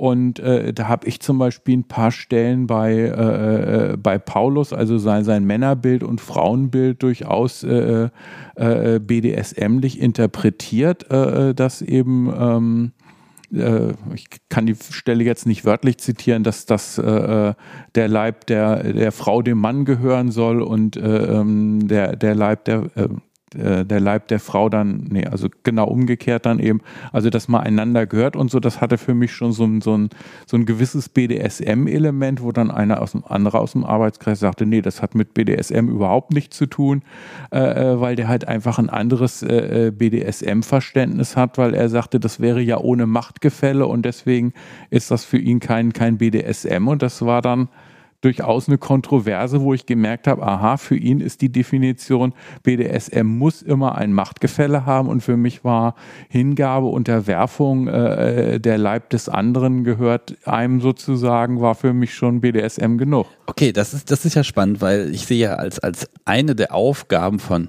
Kirche, nicht von Glaube, sondern von Kirche, die Bibel zu interpretieren. Auch auf das aktuelle Tagesgeschehen, ne, wo man dann sagt, okay, ähm, da, da kann ich etwas rausziehen. Und jetzt, jetzt geht ihr auf die Suche oder nein, ihr findet Textstellen in der Bibel, die BDSM enthalten können oder ihr könnt sie so interpretieren. Ja. Das finde ich ja spannend, weil das, hm, ja, das ist extrem offen, sage ich mal, an der, ne? Also, wie soll ich das erklären? Äh, das, ja, also ich, ich, auf die Idee wäre ich gar nicht gekommen, in der Bibel nach Dingen zu schauen, die mit meiner BDSM-Wirklichkeit zu tun haben. Ja. Interessant. Das ist genau der Punkt, den ich ganz, ganz wichtig finde. Also für mich heißt, äh, sich mit der Bibel zu beschäftigen, die Texte wirklich selber zu lesen, die Texte wirklich selber zu interpretieren und sich zu fragen, was, was bedeutet das für mich, was hat das mit mir äh, zu tun. Und dann kommt mitunter auch diese Überraschung, wenn man zum Beispiel dann aufs, aufs hohe Lied, sage ich jetzt mal als Beispiel, trifft, ist auch eine Sache, würde ich auch jedem empfehlen, das einfach mal selber zu lesen, auch gerne in, in verschiedenen Übersetzungen mal zu lesen und vielleicht auch als, als äh, Tipp, es gibt ein paar äh, Versionen, die man im Internet finden kann, wo das von Schauspielern mit äh, versetzten Rollen gesprochen wird. Also insbesondere, wenn die Frauenrolle von einer Frau gelesen wird und die Männerrolle von einem Mann, hört man da die, die, die Intensität dieser Stellen noch viel besser raus, finde ich so einfach mal als Tipp und äh, dieses sich selber interpretieren. Also hohe Lied der Liebe heißt, dass die äh, äh, Liebe zwischen Mann und Frau und auch wirklich die körperliche Liebe als äh, Metapher für, für Gott und Gemeinde genommen werden. Also äh, sozusagen, äh, die Gemeinde ist die Braut und äh, Gott ist der Bräutigam sozusagen und die, die Vereinigung ist sozusagen das Ziel, also ein hocherotischer Text, der da durchaus im, im religiösen Kontext ist, was auch zeigt, dass viele Tiefenschichten der Bibel halt einfach älter sind und, sag ich mal, über diesen typischen Konflikt zwischen Männern und Frauen eigentlich erhaben sind, weil das eigentlich eine sehr, sehr harmonische Situation ist, die da äh, äh, beschrieben wird. Und ähm, ja, für mich hat das, das ganze Thema ähm, Erotik halt auch so ein, ähm, ja, wie soll ich sagen, also für mich ist, ist Erotik ein Gottesgeschenk, ist das Teil unserer Leiblichkeit. Äh, äh, und eben das ist der schöne Teil unserer Leiblichkeit, dass wir uns in der in der Sexualität quasi äh, selbst verlieren können, da äh, uns voll hingeben können und da auch, auch Lust erfahren können. Und ähm, ja, und die Bibel hat eben beide Seiten. Es gibt diese, äh, äh sage ich mal, Vorschriften aus dem Patriarchat, wo Menschen eigentlich eher, eher dann eine Funktion haben und eher, ähm, ja, äh, zur Sache werden und es gibt eben tief romantische und, und wunderschöne Vorstellungen und äh, beides ist da drin enthalten und äh, mit beiden kann man sich aus meiner Sicht abarbeiten. Also einmal mit den, mit den Gesetzesgeschichten, wo ich vielleicht auch dazu sagen möchte, weil es mir wichtig ist, ähm, ich habe das Gefühl, dass viele äh, Sexvorschriften aus der Bibel, ich fange mal mit dem äh, Gebot, du sollst nicht Ehe brechen an, weil das so jeder kennt, dass das häufig einfach auch Schutzvorschriften waren, um Menschen zu schützen ähm, dass zum Beispiel Moses den, äh, äh, den Scheidebrief sozusagen, der dann im, im Neuen Testament bei Jesus sehr kontrovers gesehen wird, einfach gemacht hat, weil, weil er gemerkt hat, äh, nicht jede Ehe äh, hält äh, ewig und äh, äh wenn dann sozusagen mal eine Scheidung notwendig ist, dann soll der Mann der Frau wenigstens diesen Scheidebrief mitgeben, dass sie zu ihrer Familie äh, zurückfinden kann und, und wieder heiraten kann. Und äh, im, äh, äh, im Neuen Testament ist genau dieser Scheidebrief dann eben zum, zur Kontroverse geworden, weil der sozusagen als Erpressungsmittel der Männer gegen die Fra äh, Frauen eingesetzt wurde, so nach dem Motto, äh, wenn du Frau nicht genau das tust, was ich dir sage, dann kriegst du von mir einen Scheidebrief und bist damit, sage ich mal, ja, wie soll man das beschreiben? Also wirklich äh, ähm, entrechtet und entehrt und äh, kannst eben nicht wieder heiraten. Und das war halt ein Riesendruckmittel und wo, wo Jesus dann wahrscheinlich gesagt hat, nee, das geht so gar nicht, äh, äh, lass das bitte. Ähm, und äh, sozusagen die Frau muss, muss vor dieser Willkür geschützt werden. Und daraus ist dann wiederum in der späteren äh, Christengeschichte ge gekommen, dass man eben Ehe nicht scheiden darf, wo ja heute, sage ich mal, auch viel Konfliktpotenzial ist. Da hat der äh, Josef Ratzinger, spätere Papst Benedikt, mal was Wunderschönes zu äh, geschrieben, dass er eben gesagt hat, wenn Jesus in seinem äh, Text schon bei äh, Adam und Eva anfängt, dann können wir nicht von dem letzten Satz sozusagen in diesem Abschnitt äh, eine, eine Dogmatik entwickeln. Und der, der letzte Satz in diesem Abschnitt ist halt, äh, was Gott zusammengefügt hat, soll der Mensch nicht scheiden finde ich hochproblematisch, dass man da eben dann ein Dogma draus gemacht hat, dass äh, Ehen nicht, nicht geschieden werden dürfen, wo die Situation als Ganze eben einfach komplexer ist. Und sich da wirklich reinzuarbeiten und zu überlegen, was wollten diese Texte wirklich mal äh, sagen, äh, würde ich mal andersrum formulieren, haben wir heute die, die Chance, das einfach zu tun. Äh, uns macht da keiner mehr irgendwelche Vorschriften, glücklicherweise. Und wir können uns selber diese Texte aneignen, müssen die eben als, sage ich mal, liberale Christen auch nicht den Konservativen überlassen und können auch als, als BDSMler, die keine Christen sind, sich da einfach ähm, mit beschäftigen und reinfinden. Äh, das ist aber innerhalb der Kirche eine, eine absolut hochpolitische Diskussion. Und es ist natürlich hm, das sehe ich immer so ein bisschen, das ist ja so ein bisschen verlockend. Ich habe da die Bibel, da ist eine Menge drin und das ist alles höchst interpretationsfreudig. Im Grunde finde ich da, was ich will. Je nachdem, mit welcher Perspektive ich rangehe. Ne, und ich gebe zu, das ist jetzt ein bisschen ketzerisch, aber deshalb fällt es mir immer so schwer, Dinge auf die Bibel zu stützen, weil sie eben so unfassbar flexibel interpretierbar erscheint. Und da kommt es eigentlich nur noch darauf an, wer hat interpretiert. Und je höher er in der kirchenpolitischen Rangordnung ist, desto, desto mehr Gewicht hat das. Und dann entsteht so ein Dogma zum Beispiel.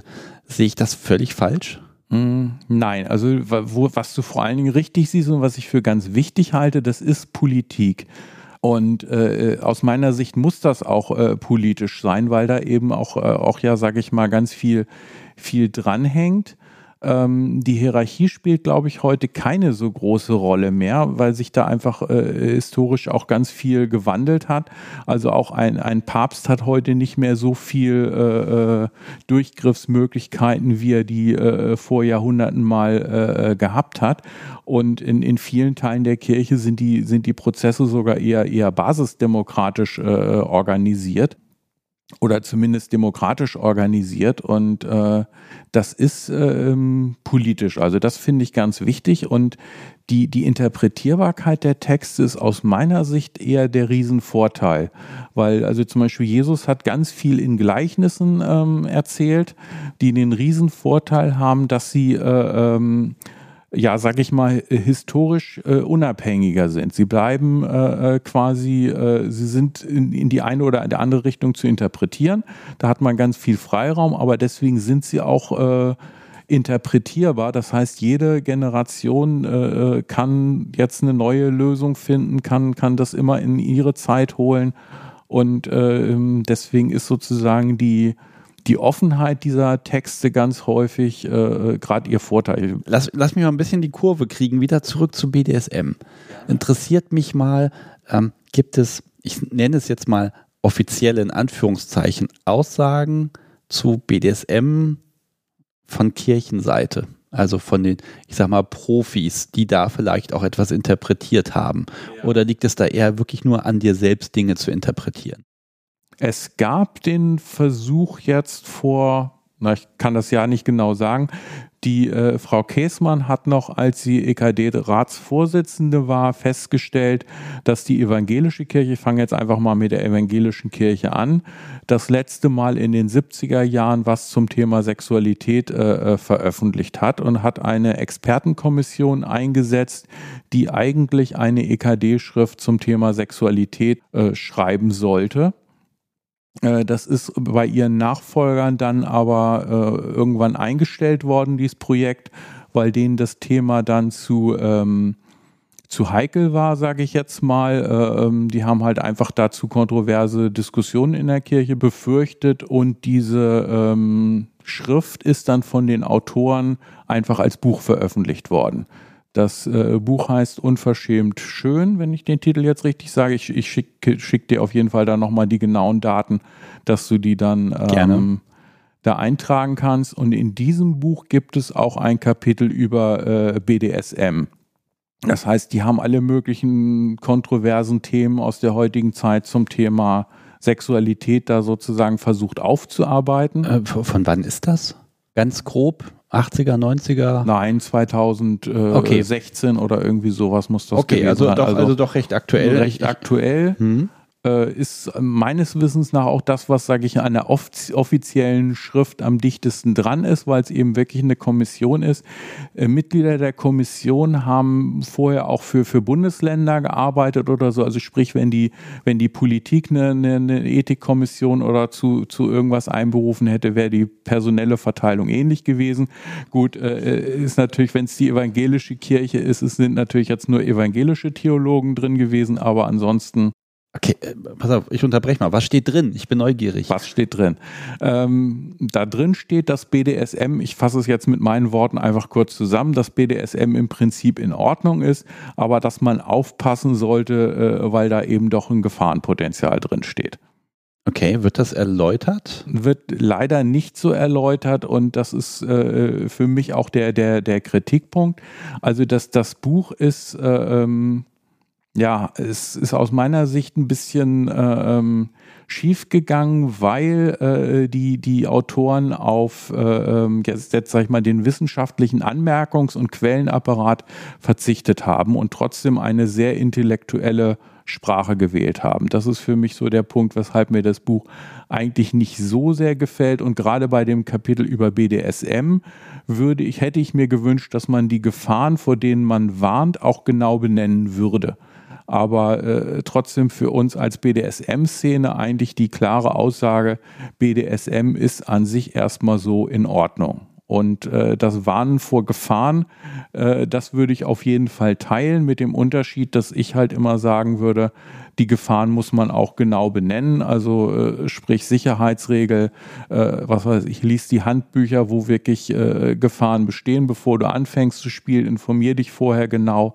achte natürlich auch jetzt auf die, die, die Psyche deines Gegenübers und so, dass du da nichts kaputt machst und so.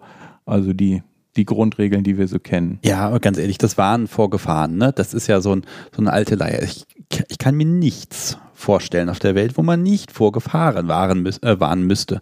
Ne? Sex an sich birgt Gefahren und zwar nicht zu knapp, ja, oder was weiß ich, vor die Tür zu gehen. Also ich kann immer vor Gefahren warnen. Wenn ich das nicht weiter erläutere, dann ist diese Warnung im Prinzip auch nur so ein, ja, es sagt im Prinzip nichts anderes aus als denk halt nach, bevor du was machst. Ja, aber ich glaube, das ist äh, in dem Fall geht das tiefer.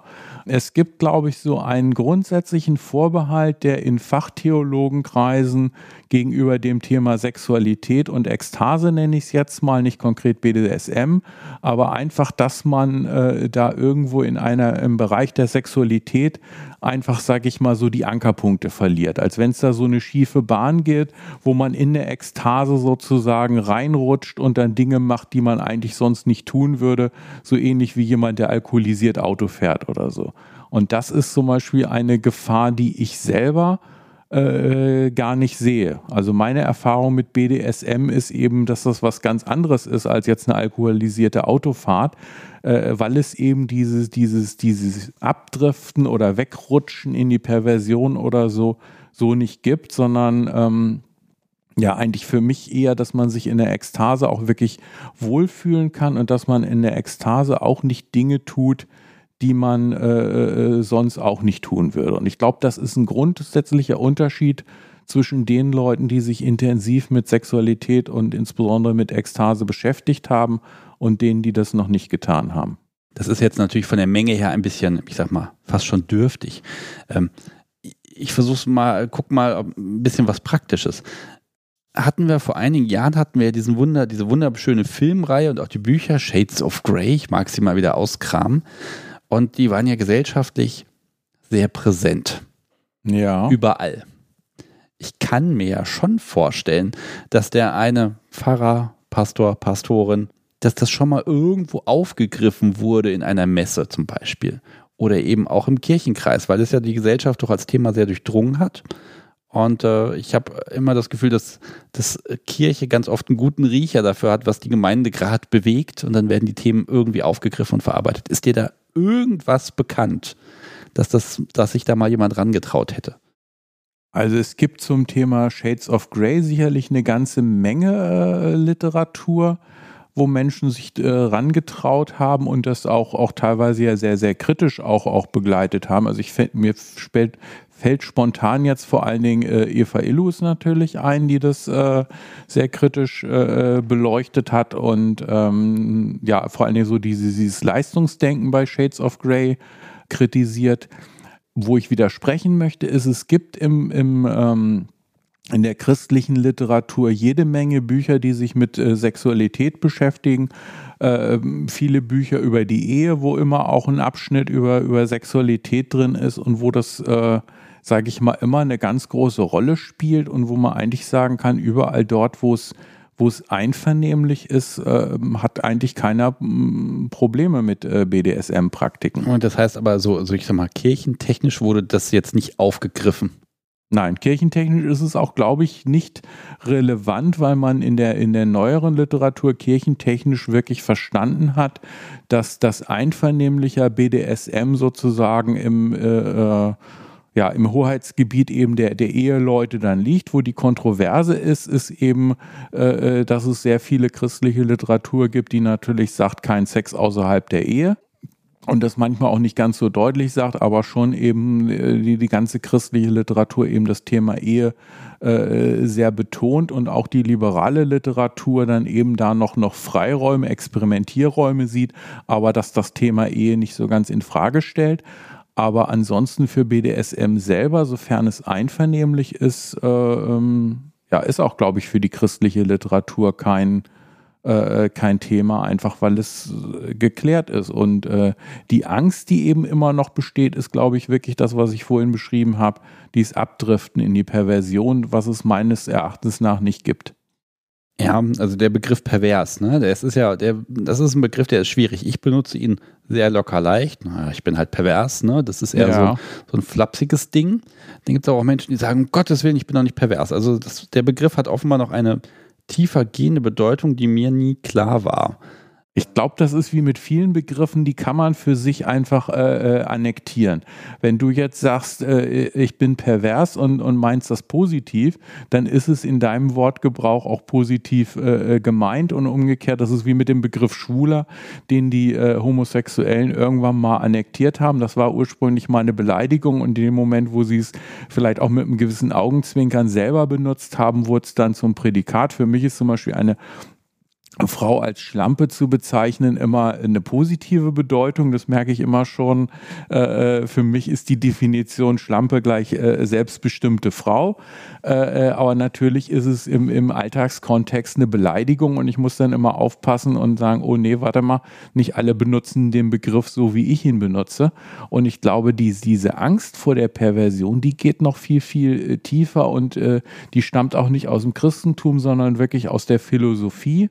Ähm, für mich selber war Marquis de Sade, die 120 Tage von Sodom, ein Buch, was mich eigentlich eher befreit hat von, äh, von, von meinen Ängsten, weil ich gemerkt habe, ähm, das ist kein Automatismus. Und ich glaube, diese Erfahrung haben einfach noch nicht alle Menschen gemacht. Und deswegen haben ganz viele Angst davor, so nach dem Motto, wenn ich an einer Stelle äh, die Regeln sozusagen überschreite, dann, dann, dann drifte ich sozusagen ins, ins Beliebige ab. Und das ist aus meiner Sicht definitiv nicht so. Du hast eben was Spannendes gesagt. Im Prinzip das, das BDSM, das ist geklärt. Das ist okay. Das ja. ist Konsens. Sehe ich so. Okay. Ja. Ähm, jetzt hast du ja eher die protestantische Sichtweise. Ne? Was, kannst du was zu den Katholiken sagen?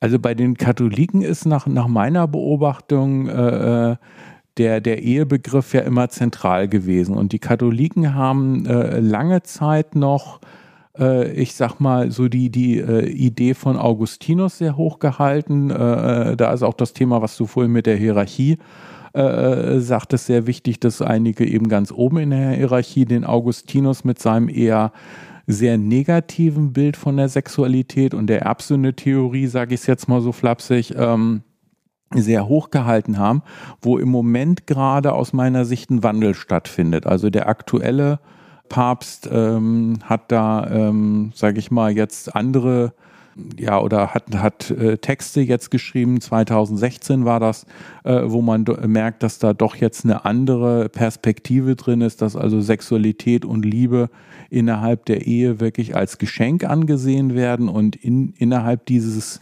dieses Begriffs sozusagen ist dann auch jede, jede lustvolle ähm, Sexualität jetzt wirklich ähm, rehabilitiert. Das heißt, nach Augustinus ist quasi, quasi jede Sexualität schlecht, äh, es sei denn, äh, sie, sie dient eben direkt der Fortpflanzung innerhalb der Ehe, dann ist sie quasi so entschuldbar. Das ist ein bisschen komplex. Okay, also da haben wir dann schon mal einen Riesenschritt jetzt im Grunde. Genau. Der darf natürlich nicht verkennen, das ist einfach, ne, das, das, klingt jetzt auch alles sehr schön und sehr fortschrittlich. Man muss allerdings auch sagen, immer alles innerhalb der Ehe. Genau. Und wer darf die Ehe schließen? Mann und Frau. Und so die kirchliche Ehe, ich glaube, das ist mit der Scheidung, das ist dann auch, da ist nicht bei den Katholiken mit nochmal kirchlich trauen. Genau. Das ist bei den Katholiken immer noch der, der Punkt, der auch ganz, also es gab ja im Moment eine Riesenbewegung out in Church, wo zum Beispiel jetzt ganz viele Schwule innerhalb der katholischen Kirche eben äh, ich sag mal, sich geoutet haben mit dem Ziel, dass die katholische Kirche jetzt eben auch die gleichgeschlechtlichen Beziehungen anerkennt, was die evangelische Kirche ja schon getan hat.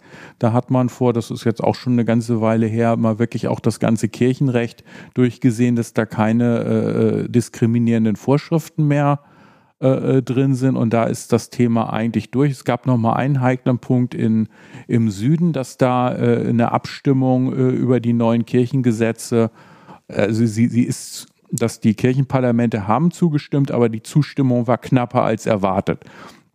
Das zeigt, dass es da auch immer noch Menschen gibt, die in dem alten Denken sind, dass man Homosexualität eigentlich eigentlich doch als Sünde ansehen müsste.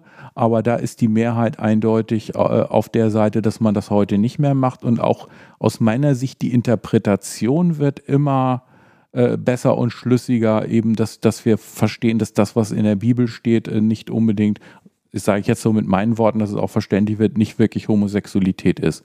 Weil das, was wir unter Homosexualität verstehen, ist eigentlich was, was in der Neuzeit erst entstanden ist, was eine Reaktion auf die, äh, die heterosexuelle romantische Ehe ist, dass man eben da sein Glück in der Ehe findet und äh, das ist da dann eigentlich erst entstanden. Homosexualität war aus meiner Sicht in der Antike was ganz anderes.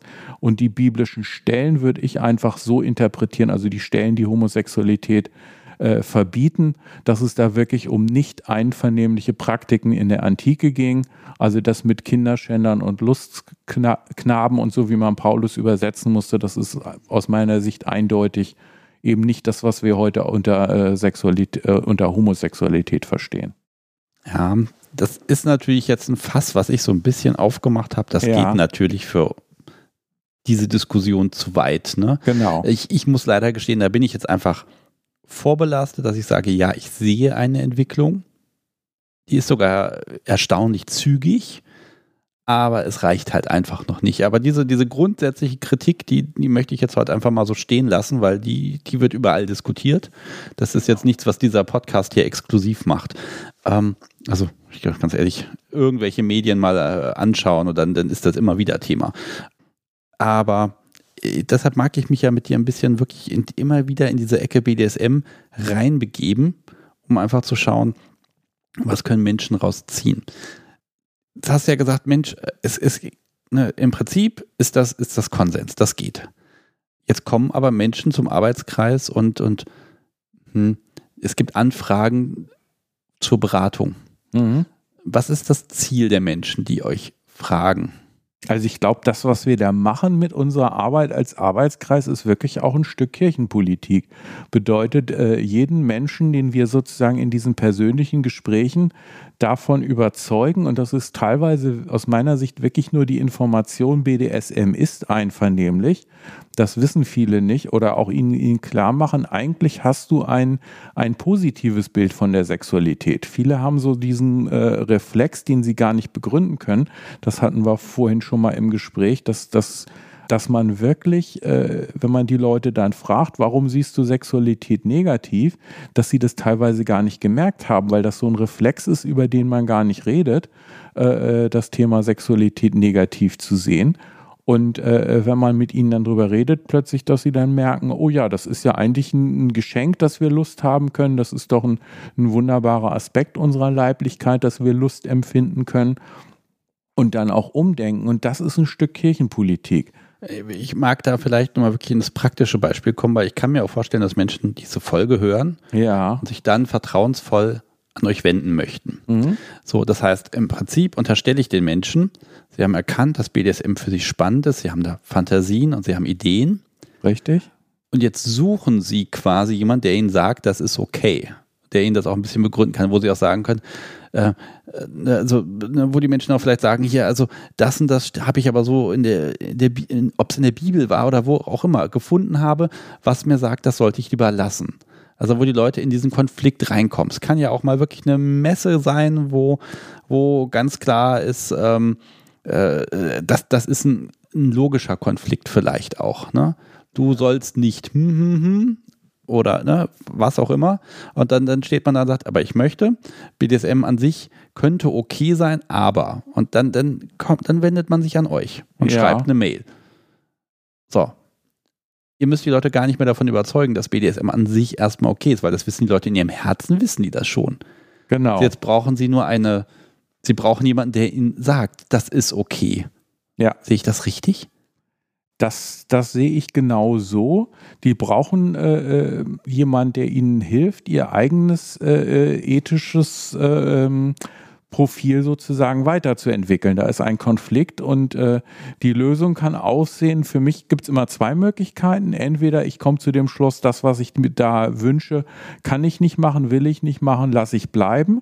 Wenn ich dann diesen Konflikt gelöst habe, ist es aber auch so, dass ich dann keinen kein Schmerz mehr damit habe, dass ich verzichte, weil ich ja erkannt habe, dass das, worauf ich verzichte, wirklich nicht gut ist. Das wären bei mir zum Beispiel alle nicht einvernehmlichen Praktiken, wo ich quasi mit Freude drauf verzichte und sage, wunderbar, dass ich das nicht tun muss. Gut, der Definition nach ist das ja dann kein BDSM mehr. Genau, richtig. Aber ich habe ja solche Fantasien wie viele Menschen auch und sage, wie gut, dass das eine Fantasie bleibt, äh, äh damit sozusagen konfliktfrei abgeschlossen. Oder die andere Seite ist eben äh, zu merken, äh, äh ich habe da einen Wunsch, der ist nicht, der ist im Bereich des Konsensuellen, ist machbar. Also äh, finde ich den, den Weg, es zu tun. Und ein Punkt, der, glaube ich, in unserer Kultur häufig falsch gedacht wird da, ist, dass wir immer so gepolt sind, nichts tun ist eigentlich nie verkehrt. Und aus meiner Sicht kann nichts tun auch eine Sünde sein. Also wenn ich jetzt zu einem Verkehrsunfall komme und äh, ich tue nichts, dann kann ich mich ja sogar mit unterlassener Hilfeleistung strafrechtlich äh, ähm, quasi äh, ja, ähm, strafbar machen. Genauso ist es für mich mit der Sexualität, wenn ich für mein Leben entscheide, ich verzichte auf eine Sache und habe aber keinen vernünftigen Grund zu verzichten, dann ist das aus meiner Sicht auch eine Sünde. Dann habe ich da sozusagen ein Stück Lebendigkeit äh, äh, geschenkt bekommen von Gott, habe sie ja wie diese vergrabenen Talente, also quasi eine, ein Potenzial gehabt, was ich einfach nicht genutzt habe. Und das ist für mich zum Beispiel in solchen, da rede ich jetzt in erster Linie von mir, in solchen persönlichen Gesprächen ein ganz wichtiger Punkt, den Leuten zu zeigen, Achtung, äh, äh, du hast da ein wunderbares Leben geschenkt bekommen. Wenn du einen Teil ausblendest, dann kann das auch Sünde sein. Also sprich, aus meiner Sicht kann auch jemand in die Hölle kommen, weil er seine äh, Sexualität nicht ausgelebt hat und einfach ein, ein wunderbares Geschenk, was er von Gott bekommen hat, äh, äh hat brach liegen lassen vorsätzlich. Okay, das, das ist sehr schön, weil damit können wir die Frage beantworten, ob ich in die Hölle komme. Zumindest nicht wegen BDSM. Ja, aber höchstens, weil ich es lassen würde. Das, das, äh, das ist genau, da, äh, meine Überzeugung ist, dass das, was wir selber denken, da wirklich eine, ähm, eine faktenschaffende Bedeutung hat. Ich, ich denke da immer so an eine Geschichte, wo ein äh, Jude zu seinem äh, Rabbi geht und sagt, ich habe mal auf dem Dienstag alles gemacht, äh, äh, was, was man so am Sabbat tut und äh, hatte dann plötzlich am, am Dienstag, wo ich das gemacht habe, das Gefühl, heute ist Sabbat. Und dann hat dieser Rabbiner ihm gesagt, ja, wenn ein frommer Jude an irgendeinem Tag alles macht, was sozusagen äh, man üblicherweise am Sabbat macht, dann ist sozusagen da jetzt Sabbat. Äh, sprich, also dieses Gefühl ist real, wenn man sich äh, ähm, das, das, das, was wir machen und was wir denken und wie wir Dinge bewerten, schaffen wir Fakten. Also wenn ich für mich selber bewerte, Sexualität ist was Schlechtes, dann ist das für mich auch so. Und wenn ich bewerte für mich, Sexualität ist was Gutes, dann ist das auch genauso. Das hat für mich so eine, so eine, ähm, so eine Faktizität, äh, äh, wo ich dann denke, wenn es sowas wie das jüngste Gericht gibt, dann ist das auch genau da relevant. Dann muss ich auch sozusagen nach den Maßstäben quasi auch im jüngsten Gericht vorgehen, die ich mir selber in meinem Leben geschaffen habe. Oh, jetzt dann, ich drehe mal den Spieß ganz böse um. Es gibt so ein moralisches Problem und zwar, das ist ja, wir nehmen jetzt mal die, die klassische Partnerschaft, die klassische Ehe. Einer, eine sagt, BDSM ist toll. Zum, zur anderen Person. So. Und wenn, jetzt sagen wir schon mal, okay, sich nicht drum zu kümmern, das wäre ja tendenziell eher Sünde. Ähm, jetzt habe ich das Gegenüber, also die Person, die die BDSM nicht interessant findet, die einfach diese, diese diese Identität nicht teilen kann. Jetzt müsste sie doch ihren Partner glücklich machen wollen, also liebe deinen Nächsten so in dem Sinne. Und deshalb müsste man mitmachen. Das finde ich total spannend, dass du jetzt auf genau dieses Thema kommst, weil das ist eigentlich ein Thema, was wir im Arbeitskreis ganz, ganz oft diskutieren. Äh, für mich gefühlt fast jedes zweite Mal und wo ich wirklich das Gefühl habe, das ist bei uns im Arbeitskreis sehr, sehr viel häufiger als an normalen BDSM-Stammtischen einfach mit diesem Eheverständnis, wenn ich sozusagen mit einem Menschen verheiratet bin und der teilt meine BDSM-Neigung nicht. Ja, das ist einfach so der Klassiker sozusagen, was ist dann zu tun? Und das ist genau das, was auch mein Statement in dieser Situation dann ist. Ich habe das Gefühl, ganz viele Menschen haben den Reflex, zu sagen, äh, äh ja, der eine hat BDSM-Neigung, der andere nicht, dann muss derjenige, der BDSM-Neigung hat, halt darauf verzichten und dann kann die Ehe friedlich weitergeführt werden. Siehst du das anders? Ich sehe das anders, weil äh, es ist eine Sache, wo, wo beide ganz offen und ehrlich über ihre Bedürfnisse sprechen sollten, kommunizieren sollten.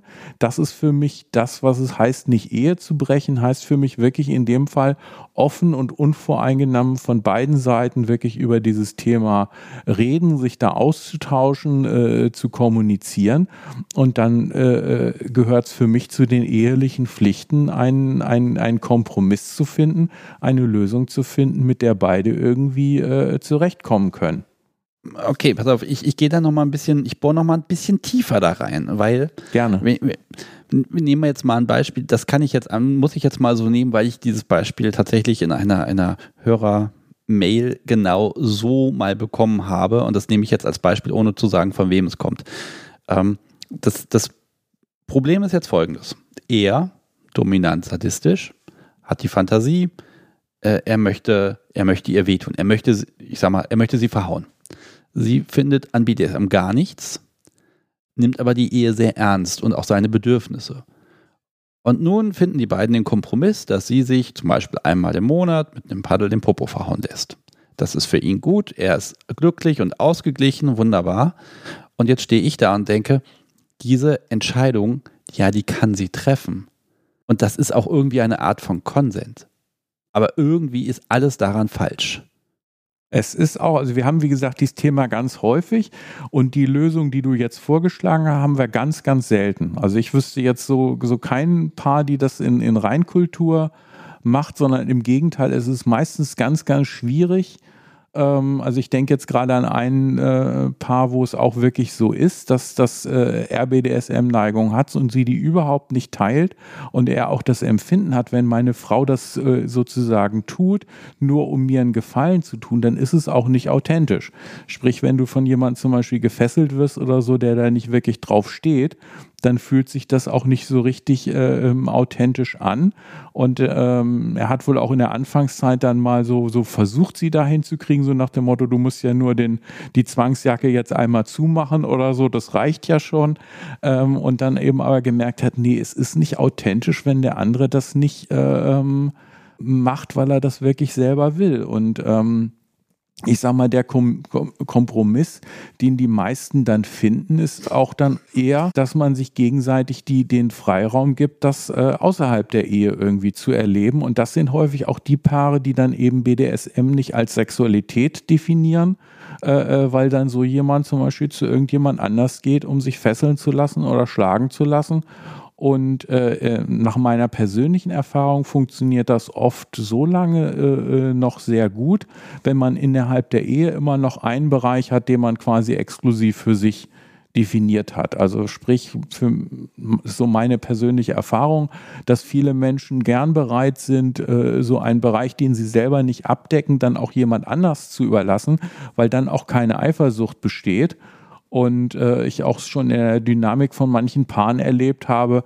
wenn die äh, Partnerin dann doch BDSM-Neigungen auf irgendeinem Gebiet entwickelt, dass sie diesen Bereich dann plötzlich doch für sich beansprucht. Okay, das ist aber jetzt ein mehrstufiges Modell. Also erstmal sagt es aus, wenn es nicht authentisch ist, dann ist es nicht gut. Ich, ich sage ja immer, in der Familie mache ich das besonders gerne, da sage ich immer, ein wirklich guter Kompromiss ist es dann, wenn hinterher alle Seiten unzufrieden sind. Genau. So, ne, dann habe ich das Maximum eines Kompromisses erreicht. Das ist aber im Grunde nicht das, was man will, weil es geht ja hier um, um eine, eine gewisse Art der Erfüllung, der Selbsterfüllung, ne? Und ähm, dass man glücklich ist. Da, kann, da funktioniert diese Art des Kompromisses nicht. Jetzt nehmen wir, hast du jetzt hier zwei Stufen, nämlich zu sagen, okay, dann muss, muss oder kann es vielleicht, ich sag mal, outgesourced werden. Okay, klar, kein Problem. Damit das aber noch mit dem, mit dem christlichen Verständnis von Ehe übereingeht, muss ich dann aber als zweite Stufe BDSM als nicht sexuell definieren. Quasi als Schutz, damit ich das von mir selbst rechtfertigen kann. Finde ich schwierig. Mm, nein, es ist, ist, auch nur eine Lösung. Ich persönlich würde diese Lösung auch nie, nie anstreben, ist aber eine Lösung, die ich bei anderen so äh, beobachtet habe, dass die eben dann äh, BDSM als nicht sexuell äh, definieren. Ähm, für mich selber ist es relativ selbstverständlich, dass ich Dinge, ähm, die, die, die in der Beziehung nicht stattfinden können, dann halt aus, auswärtig suche sozusagen. Äh, aber das ist auch von meinem Beziehungsverständnis her ähm, so, dass es halt einfach funktioniert und du hast eigentlich die, das, was ich als Lösung sozusagen propagieren möchte, auch schon genannt, nämlich ein Kompromiss bedeutet häufig, dass alle gleichermaßen unzufrieden sind. Sprich, man hat nicht immer die, die perfekte Lösung, wo alle nur zufrieden sind, sondern oft äh, gehört es auch dazu, dass man eben äh, ja auch ein gewisses Maß an Unzufriedenheit akzeptieren muss. Und ein ganz wichtiger Aspekt, den man da finde ich, immer auch mit im Auge behalten muss, ist, dass Ehe eben noch deutlich mehr ist als Sexualität. Also wenn man mit einer Frau äh, einen Alltag zusammen hat und äh, was weiß ich, Lebensprojekte wie gemeinsame Kinder und so hat, dann ist es manchmal gar nicht so schlimm, wenn die Sexualität dann nicht 100% deckungsgleich ist. Und ich glaube, es ist eher ein Problem in unserer Kultur, dass wir diese Erwartung überhaupt haben, dass, 100, äh, dass Sexualität immer zu 100% erfüllt werden muss. Ja, das ist natürlich das, was auch ähm, uns in den Genen liegt, dass wir Sexualität auch leben und erleben wollen. Das ist ja nun mal so, ne? Also ja. so sind wir ja gemacht. Und an der Stelle mag ich auch sagen, ich, ich weiß nicht, zählt das als Ausrede aus, aus kirchlicher Sicht? Gott hat mich nun mal so gemacht. Ich bin halt der Sadist. Und dann, dann, wenn, wenn, das, dann wird sich Gott dabei ja was gedacht haben. Oder sie. Mhm. ähm, und äh, dann, dann bin ich auch verpflichtet, dem nachzugehen. Ne? Also das kann ich ja im Prinzip für alles als Totschlagargument benutzen.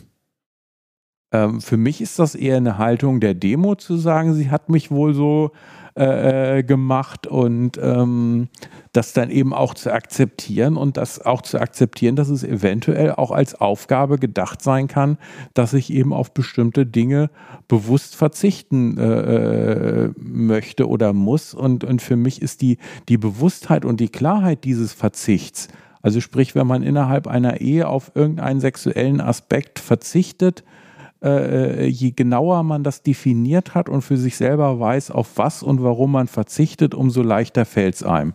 Das ist so für mich der, ähm, der Punkt da. Und wenn man halt merkt, ich kann darauf nicht verzichten, äh, dann sollte man das aus meiner Sicht auch nicht, sondern dann eben eine andere Lösung suchen. Liebes Publikum, wir hatten ein klitzekleines Päuschen und da ist uns beiden aufgefallen, ich habe ich hab mal einfach mal Gott, er und dann sie gesagt und dann bist du darauf auch eingestiegen. Aber wir sind jetzt auch in der Pause drauf gekommen, so ein Gottesbild, da kann man jetzt nicht einfach mal so drüber hinweggehen. Ähm, da hast du Redebedarf. Ja, also für mich ist es äh, ganz selbstverständlich, dass ich äh, äh Gott abwechselnd in der Er-Form und in der Sie-Form ähm, benutze, was für mich auch, auch sage ich mal, ja, also eigentlich alle Bilder von Gott ist ja auch schon in den, in den zehn Geboten ganz zu Anfang, dass man sich eigentlich kein Bild machen muss, wir aber doch irgendwelche Bilder brauchen, um überhaupt denken zu können. Und äh, um mich von diesem typischen klassischen äh, äh Gott ist ein alter weißer Mann Bild ein bisschen zu befreien, benutze ich halt immer gerne die Sie-Form und war jetzt ein bisschen überrascht, dass äh, ähm, Sebastian das sozusagen äh, gemacht hat. Und äh, ich fand es einfach wichtig, das nochmal zu erklären, habe ich jetzt in der Pause gesagt, äh, weil viele sonst einfach da vielleicht hängen bleiben würden, so nach dem Motto, Gott ist doch ein Er. Und äh, das ist auch für viele Christen sicherlich äh, zwingend und da habe ich auch großen Respekt vor. Aber für mich selber ist es halt irgendwo wichtig, mich von irgendwelchen Bildern. Also für mich ist Gott immer auch der ganz andere, den wir nicht schlussendlich verstehen können und äh, ja, Schöpfer der Welt und auch Schöpferin der Welt, weil das irgendwie ja eben so groß ist, dass da, dass da unsere Geschlechterrollen oder so nicht, nicht einfach so weitergetragen werden können. Ja, und ich für meinen Teil, ich gebe zu, ich habe Dogma gesehen und diesen, diesen Twist damals im Film sehr genossen. Und da kommt es auch her, einfach zu sagen, okay, aber das ist natürlich, nicht mein Glaube und deshalb muss ich natürlich auch mal schauen, ich, möcht, ich möchte der Sache ja auch mit, mit etwas Respekt begegnen.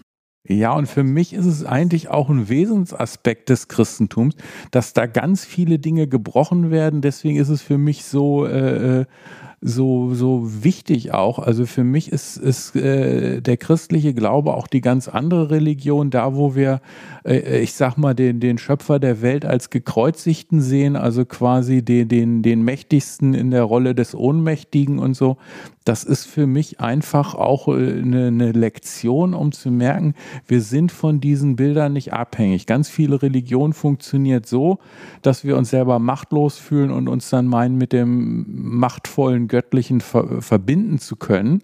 Und das Christentum bringt da für mich gerade einen Bruch rein, dass man sagt, so, wir, wir sehen den Erlöser sozusagen in dem Gekreuzigten.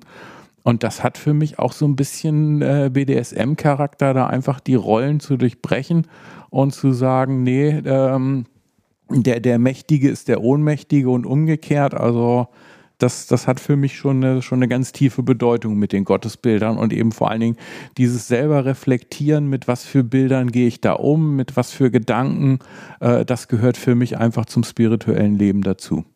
Mhm. Wo wir jetzt bei Gottes Bildern sind, dann gehe ich mal in Richtung mehrere Götter.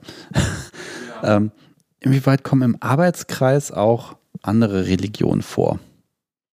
Oder auch Atheismus? Kommt das überhaupt vor? Ist das es Thema?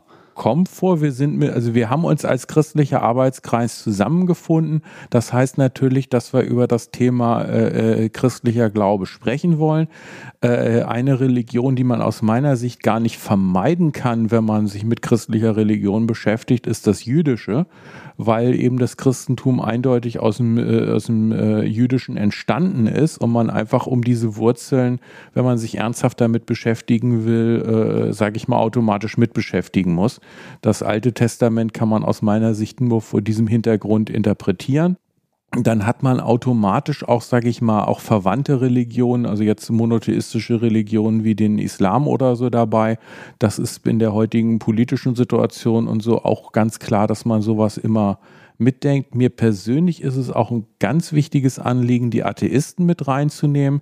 Wir hatten auch schon Bundestreffen, wo, wo Atheisten äh, mit dabei waren äh, vor allen Dingen vor dem Hintergrund eben Partner, Partnerin, gibt ja nicht nur die Konstellation teilt BDSM nicht, sondern es gibt auch die Konstellation teilt den Glauben nicht und solche gemischten Paare haben wir dann halt auch im Arbeitskreis, wo beide BDSM äh, lieben, aber eben den, den Glauben nicht, nicht beide haben.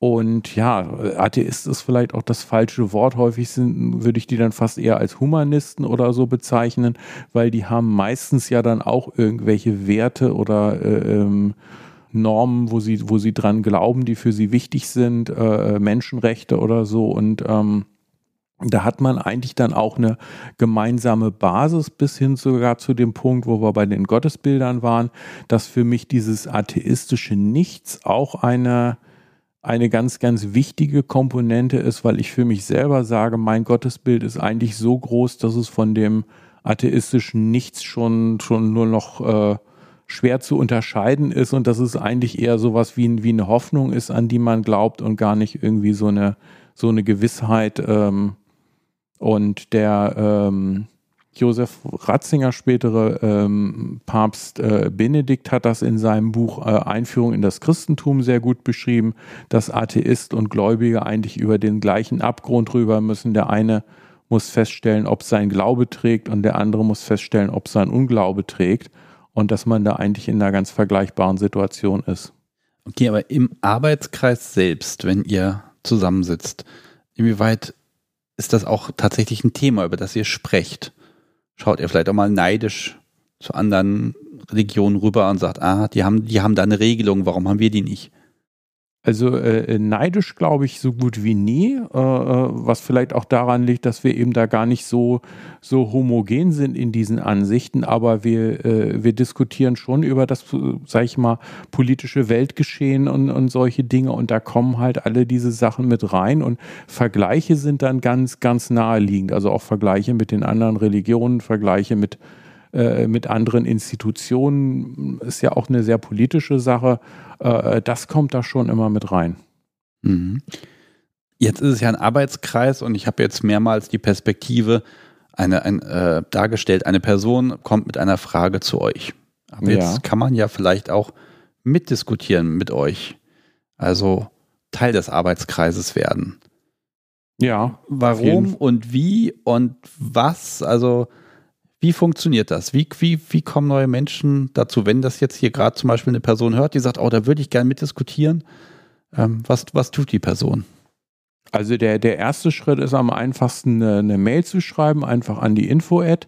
Ähm, und ähm, dann ist meistens so, dass die Personen dann an irgendeinem Treffen mal teilnehmen äh, idealerweise ist es, also die Bundestreffen hatte ich glaube ich schon am Anfang gesagt, sind, sind immer über ein ganzes Wochenende. Das ist für jemanden, der eine Gruppe erst kennenlernen möchte, natürlich meistens eine sehr lange Zeit. Da sind die kürzeren Treffen äh, meistens geeigneter. Ähm, wir treffen uns im Moment monatlich virtuell. Ähm, das hat jetzt in der Corona-Zeit das erste Mal technisch funktioniert. Wir hatten es vorher schon mal ganz oft mit Telefonkonferenzen und so versucht. Das hat nie, nie so richtig geklappt. Und jetzt ist sozusagen, wo in der Corona-Zeit das fast alle machen, funktioniert es jetzt rein technisch plötzlich, dass man sich virtuell treffen kann. Und äh, das ist eigentlich heute der, der beste Weg, auch dazu zu kommen, einfach an einem virtuellen Treffen von zu Hause mal teilzunehmen oder halt auch an einem regionalen Treffen, wenn mal wieder eins ist. Die Termine sind immer auf unserer Homepage dann auch oder eben äh, Nachfragen über die über E-Mail, dann, dann können wir auch sozusagen zu Terminen einladen. Ähm, und ja, ich glaube, ganz wichtig, um, um, um mitzuarbeiten, ist einfach sich zu überlegen, äh, was man, was man möchte, was man, was man braucht, also welche Themen einen interessieren und äh, ja, für mich gehört eben neben diesem, dem Wichtigsten eigentlich diesen Raum zu schaffen, wo man ganz offen über BDSM und Glauben äh, sprechen kann und sich wirklich diesen, diesen Raum zu schaffen gegenseitig, dass man da ernsthaft und, und äh, ähm, ja, ehrlich offen drüber diskutieren kann ist es für mich auch immer ein Stück weit politische Arbeit. Und wenn man jetzt sagt, was weiß ich, man, man geht auch auf den CSD oder macht Infostände auf dem CSD, dann ist es aus meiner Sicht eigentlich naheliegend auch zu gucken, äh, wenn man jetzt sich für christlichen Glauben in irgendeiner Form interessiert, zu sagen, ob man nicht auch auf dem Kirchentag oder auf dem Katholikentag oder so auch mal Präsenz zeigen möchte oder auch, auch Texte veröffentlichen möchte in die Richtung, um eben ähm, auch Kirchenpolitik zu machen, sage ich jetzt mal so direkt. Ja, und Kirchenpolitik heißt ja auch wieder Werben für Akzeptanz und ähm, Relevanz. Ja, und ist auch, eine, also die Kirche ist aus meiner Sicht eine Institution wie jede andere. Und bei der staatlichen Politik sagen wir ja auch zum, zum Bürgersein gehört dazu, dass man sich eine, eine Meinung bildet und die auch in den geeigneten Formen äußert. Und äh, ich sag mal, an dem demokratischen äh, ähm, Entscheidungsfindungsprozess teilnimmt.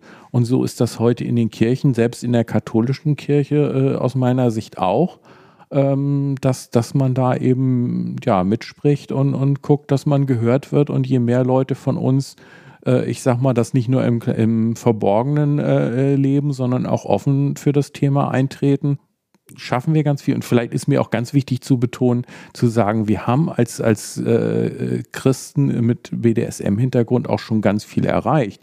Also, dass die Kirchen heute so äh, liberal dem Thema gegenüberstehen, hängt mit Sicherheit auch damit zusammen, dass es schon 20 Jahre sowas wie den Arbeitskreis gibt. Und zum Beispiel in dem einen Buch, was ich jetzt gerade äh, ähm, äh, erwähnt hatte, die, was, was EKD-Schrift äh, hätte werden sollen, äh, unverschämt schön da ist auch der Arbeitskreis drin erwähnt. Wenn man jetzt selbst zum Beispiel in einer Gemeinde ist, wo man auf Ablehnung stößt, kann ja sein. Ich glaube, gerade dann kann auch der Arbeitskreis so ein bisschen Präsenz-Background geben. Auf jeden Fall. Also das haben wir wirklich, dass auch Menschen kommen und gerade frisch irgendwo, äh, ich sag mal, diskreditiert worden sind, aus einer Gemeinde vielleicht sogar rausgeflogen sind oder irgendwo halt Gegenwind bekommen haben, ist häufig, äh, dass, die, dass die Leute dann zum Arbeitskreis treibt und äh, deswegen haben wir auch eine relativ hohe Fluktuation von Leuten, die dann eben mal so dieses Auffangen für ein paar Treffen brauchen und das Gefühl, ich bin nicht alleine damit. Und ja, ist ein ganz wichtiger Aspekt. Ja, aber das schafft natürlich dann auch die Motivation, Präsenz zu zeigen und eben kirchenpolitisch aktiv zu werden. Ähm, jetzt ist natürlich dein, dein, ich sag mal, kirchliches Umfeld recht liberal, was dir auch ermöglicht, da ähm, so zu agieren, wie du es tust. Es gibt aber eben auch, sonst wären, wären sie ja nicht zum Teil ausgeschlossen, es gibt auch noch dunkle Ecken, wo da, wo es wo es eher schwierig ist, mit BDSM äh, in Verbindung gebracht zu werden. Und das schafft natürlich Motivation, sich dann auch im Arbeitskreis im Zweifel zu engagieren und zu sagen, hier, Moment mal, ich fühle mich, das fühlt sich nicht gut an oder nicht richtig. Ich engagiere mich für das Gegenteil. Ja, das ist Motivation von, von sicherlich vielen und ähm, ja, ist auch aus meiner Sicht ein ganz wichtiges Regulativ, wobei man nicht, nicht unbedingt hoffen muss, dass man in dieser Gemeinde oder so dann eben wirklich was erreicht, aber grundsätzlich selber sich erstmal klar zu bekommen, wo stehe ich, äh, den eigenen Selbstwert dann wieder zu finden, wenn man sowas erlebt hat und, und zu sehen, dass es auch Menschen gibt, die anders drauf sind, das ist sicherlich schon ein, ein Hauptanliegen. Und ich glaube, wie gesagt, auch wirklich, dass wir, äh, ähm, ja, wenn wir bei denen, die liberal sind oder so, die Fahne hochhalten, dass wir irgendwann dann auch die dunklen Ecken mit, mit erreichen. Das ist so dies äh, typische. Ich kann mich an eine Geschichte erinnern, die fand ich da ganz äh, äh, schön, da hat jemand vom Kirchentag einen Flyer von uns mit in der Kirchengemeinde nach Hause gebracht, sozusagen, um darüber abzulästern, wie, wie verkommen der Kirchentag ist, dass er sowas wie ein Arbeitskreis BDSM und Christsein äh, äh, zulässt. Und irgendjemand anders aus der Runde hat dann gedacht, oh klasse, da muss ich hin. Also das ist so, äh, da tragen die Leute manchmal sozusagen die Botschaft auch weiter, ohne dass sie es äh, selber merken. Das ist in Ordnung. Es ist, ja, das ist halt genau der gegenteilige Effekt, aber es ist ja gut für euch. Ja, genau. Oder gut für diese Person, die uns dann gefunden hat, äh, dass sozusagen jemand anders der Überbringer der Botschaft war, ohne es zu wissen. Ich sehe sie schon hier die ganze Zeit liegen. Es gibt ein Ding der Woche und diesmal ist es eine Sie.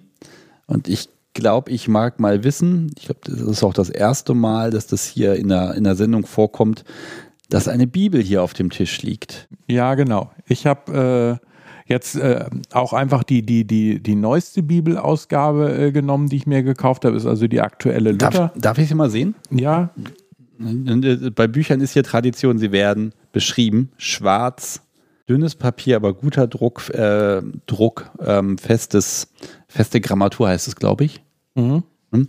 Und sehr viel Text. Okay. Ja. Und die ist tatsächlich, die ist nagelneu.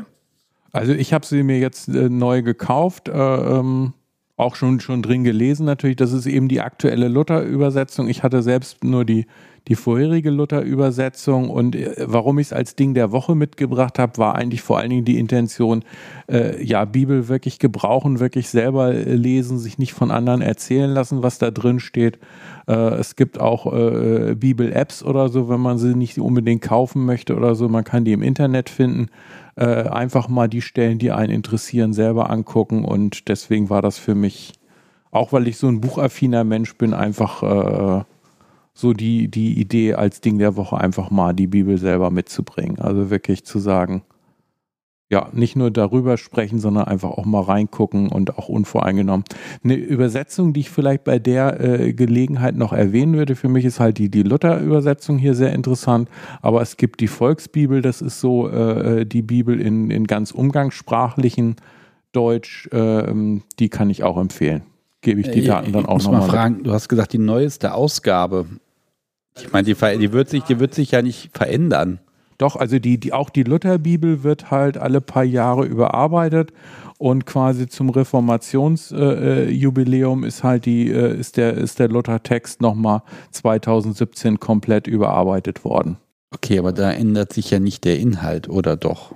Ja, die Übersetzung ändert sich. Das heißt also, äh, man ist in dieser Übersetzung bei einigen Sachen wieder Richtung Original zurückgegangen. Also Sachen, wo man äh, äh, vorher gesagt hätte, das versteht keiner mehr, ist man wieder ein bisschen konservativer geworden. Bei anderen Sachen sagt man, das versteht heute keiner mehr. Ähm, also muss es, muss es sozusagen moderner übersetzt werden. Okay, also die Übersetzung als, ich würde sie als Schlupfloch sehen.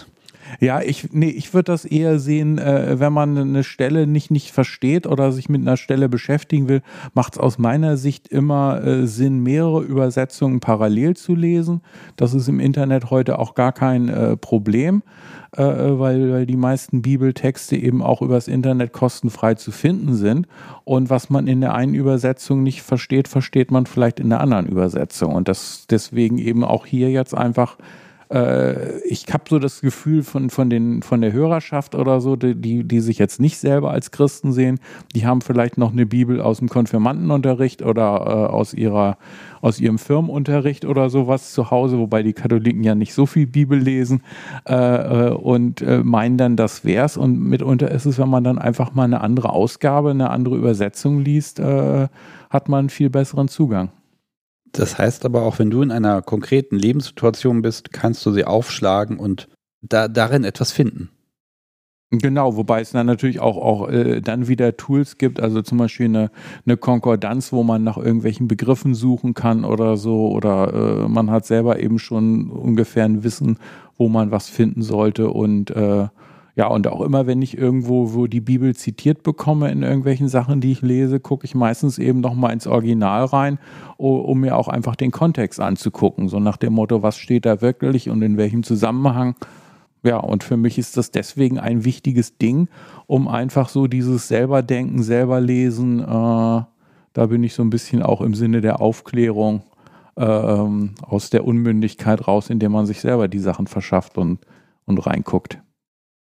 Ich beiße, nein, ich beiße mir nicht auf die Zunge. Ich habe es jetzt wirklich überlegt, ob ich das dir gegenüber wagen kann. Also ich kenne eine Person, die, die spricht Bibelzitate beim BDSM. Mhm. Ja. Wegen der Dramatik, weil das wunderbar klingt. Das mhm. muss man sich so ein bisschen vorstellen wie so ein, so ein Film aus den 80ern, wo dann die Teufelsaustreibung ist und dann ist alles dramatisch und Action. Es geht um diese Stimmung. Ähm, könnte das Teil deines BDSM sein? Ist das vorstellbar? Die also Bibel als solche direkt ins Spiel einzubauen? Also für mich persönlich nein. Ähm, ja, einfach weil das, weil ich da im Moment keine, keine Idee habe, wo es passen könnte. Aber ich kann diese Sache sehr gut nachvollziehen. Also ähm, das ist für mich schon so eine Spielart, die ich, die ich gut verstehen kann, wenn man da so äh, ähm, ja, so mit umgehen mag, weil es, es sind ja teilweise kräftige Worte und, und ja, und wenn man dann Partner, Partnerin hat, die das teilt, ähm, kann ich mir schon vorstellen, dass das sehr schön ist. Ja, es hat ja auch was so, es hat noch so, so, so was Mittelalterliches, ne, wo man dann, ne, du hast dann im Zweifel, wenn du, wenn ich, Verfilmungen sehe, es steht im Zweifel, da ist die gefolterte Person und dann der, der Priester steht immer noch daneben und versucht dem Sünder noch so ein bisschen das Seelenheil zu retten und sagt er die Verse auf. Ne? Ähm, das ist so ein Bild, was ich jetzt einfach gerade beim Kopf habe. Ich weiß gar nicht, wo ich das gesehen habe. Nein, aber das, das wäre vielleicht auch so eine, so eine, so fast eine moralische Grenze, wo man sagt, na, das, das Buch, die Heilige Schrift, die missbrauche ich doch nicht jetzt selbst ihren Inhalt für diese sexuell, für diese Sexualität. Ja, finde ich einen wichtigen Einwand. Also ich glaube, man muss da zwischen Gebrauchen und, und Missbrauchen wirklich dann unterscheiden. Und das hängt für mich ganz stark vom Kontext ab. Also so diese, diese Rollenspielsituationen und so finde ich, finde ich total faszinierend. Ähm, ich kenne auch, ähm, auch so Rollenspielsituationen, die dann halt über, über mehrere Tage vielleicht gehen oder so, die dann eine ganz andere äh, ähm, Intensität haben, wenn der Kerker eben wirklich mehr als eine Stunde bewohnt wird und auch, was weiß ich, irgendwelche Inquisitionsspiele oder sowas, ähm, wo ich dann aber irgendwie, ja, die, die Grenze ist da, dass man es eben äh, ja, dass das eine eben ein Rollenspiel ist, wo man halt mit ein bisschen Humor auch eine Rolle spielt und das andere eben der Ernst des Lebens. Da ist für mich irgendwo eine Grenze, die jeder für sich selber finden muss, aber die, die Texte dafür zu verwenden, finde ich dann völlig legitim, weil es zu der, wenn es zu der Rolle eben passt. Vielleicht mag ich dem Publikum mal verraten, dass wir hier eben schon fast ins Diskutieren kamen ohne Mikrofon. Und da ging es um den Punkt, ähm, ja, wenn, wenn eine Person die andere an BDSM gewöhnen möchte. Und da, da haben wir offenbar nicht deckungsgleiche Standpunkte. Und das finde ich so spannend, dass das hier unbedingt in die Folge rein muss. Ähm, ich weiß nicht, soll, soll ich erst mal anfangen mit dem Szenario? Ja, fang du ruhig an. Okay, also es gibt diese, diese, ich, soll ich sie gleich frame? Soll ich es gleich frame? Also Im Prinzip habe ich das schon. Also es geht um die Überlegung, ich stehe auf BDSM, ich stehe auf Fesseln, ich stehe auf Bondage und so die, die, gro die große Fantasie, die im Kopf ist, ist irgendwie der, der, der Sack, der irgendwo im, im Kleiderschrank irgendwie abgelegt wird und dann steckt man da drin. So, das ist so die Fantasie.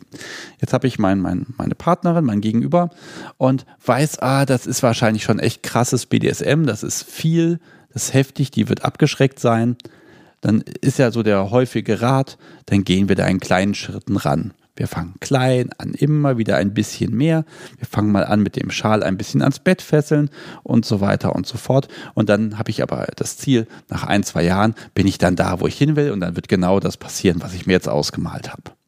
So, mein moralisches Problem, ich finde das total unehrlich, unmoralisch, manipulativ, also alles, was im BDSM nicht nichts zu suchen hat, zumindest nicht unterschwellig, das ist da alles drin. Das macht mich wahnsinnig. So, Und jetzt, jetzt sag du einfach mal was dazu. Ja, wir waren vorhin bei dem äh, Thema eben Partner, Partnerin teilt äh, BDSM nicht.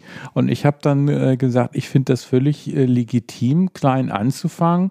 Und ich sag mal, dass das Ziel, äh, was vielleicht in der ersten Situation nur verschrecken würde, eben dieses, dieses komplett Bondage oder so, äh, ein bisschen hinten anzustellen und einfach mal äh, mit was Kleinem anzufangen, finde ich in Ordnung, weil Menschen einfach äh, ja von der Natur her so sind, dass sie oft äh, ja sich verschrecken lassen von irgendwas oder eben auch äh, wenn wenn man einen leichten Einstieg hat, das nach und nach ähm, zu finden. Also gut, aber kann man da nicht proaktiv sein und sagen, hier pass auf, ich habe da einen Wunsch, ein Bedürfnis das führt relativ weit, aber ich mag mit dir diesen Weg zusammen gehen und ich, wir fangen einfach mal ganz klein an, damit du dich wohlfühlst und damit das easy ist. Ich muss vielleicht gar nicht erwähnen, was das Fernziel ist, solange es nicht direkt gefragt wird, sage ich mal. Aber ähm, dieses Hallo, nicht fessel mich ein bisschen ans Bett mit dem Schal, mit dem Seidenschal und danach ist auch gut, weil das ist ja erstmal das, was das Gegenüber vielleicht so sieht sondern ich habe ja den festen Plan, immer weiter zu steigern. Das heißt, ich muss mir doch erstmal diesen Konsens abholen, wir gehen jetzt einen längeren Weg und nicht, ich gewöhne dich erstmal dran und wenn du so weit dran gewöhnt bist, bis du nicht mehr widersprichst und das vielleicht sogar ein bisschen gut finden kannst, dann gehen wir den nächsten Schritt. Ja, ich finde das schwer. Ich glaube, der Unterschied ist darin, sich zu fragen, wann bin ich manipulativ? Also wann äh, gewöhne ich da jemanden an etwas, was, was er oder sie vielleicht gar nicht möchte?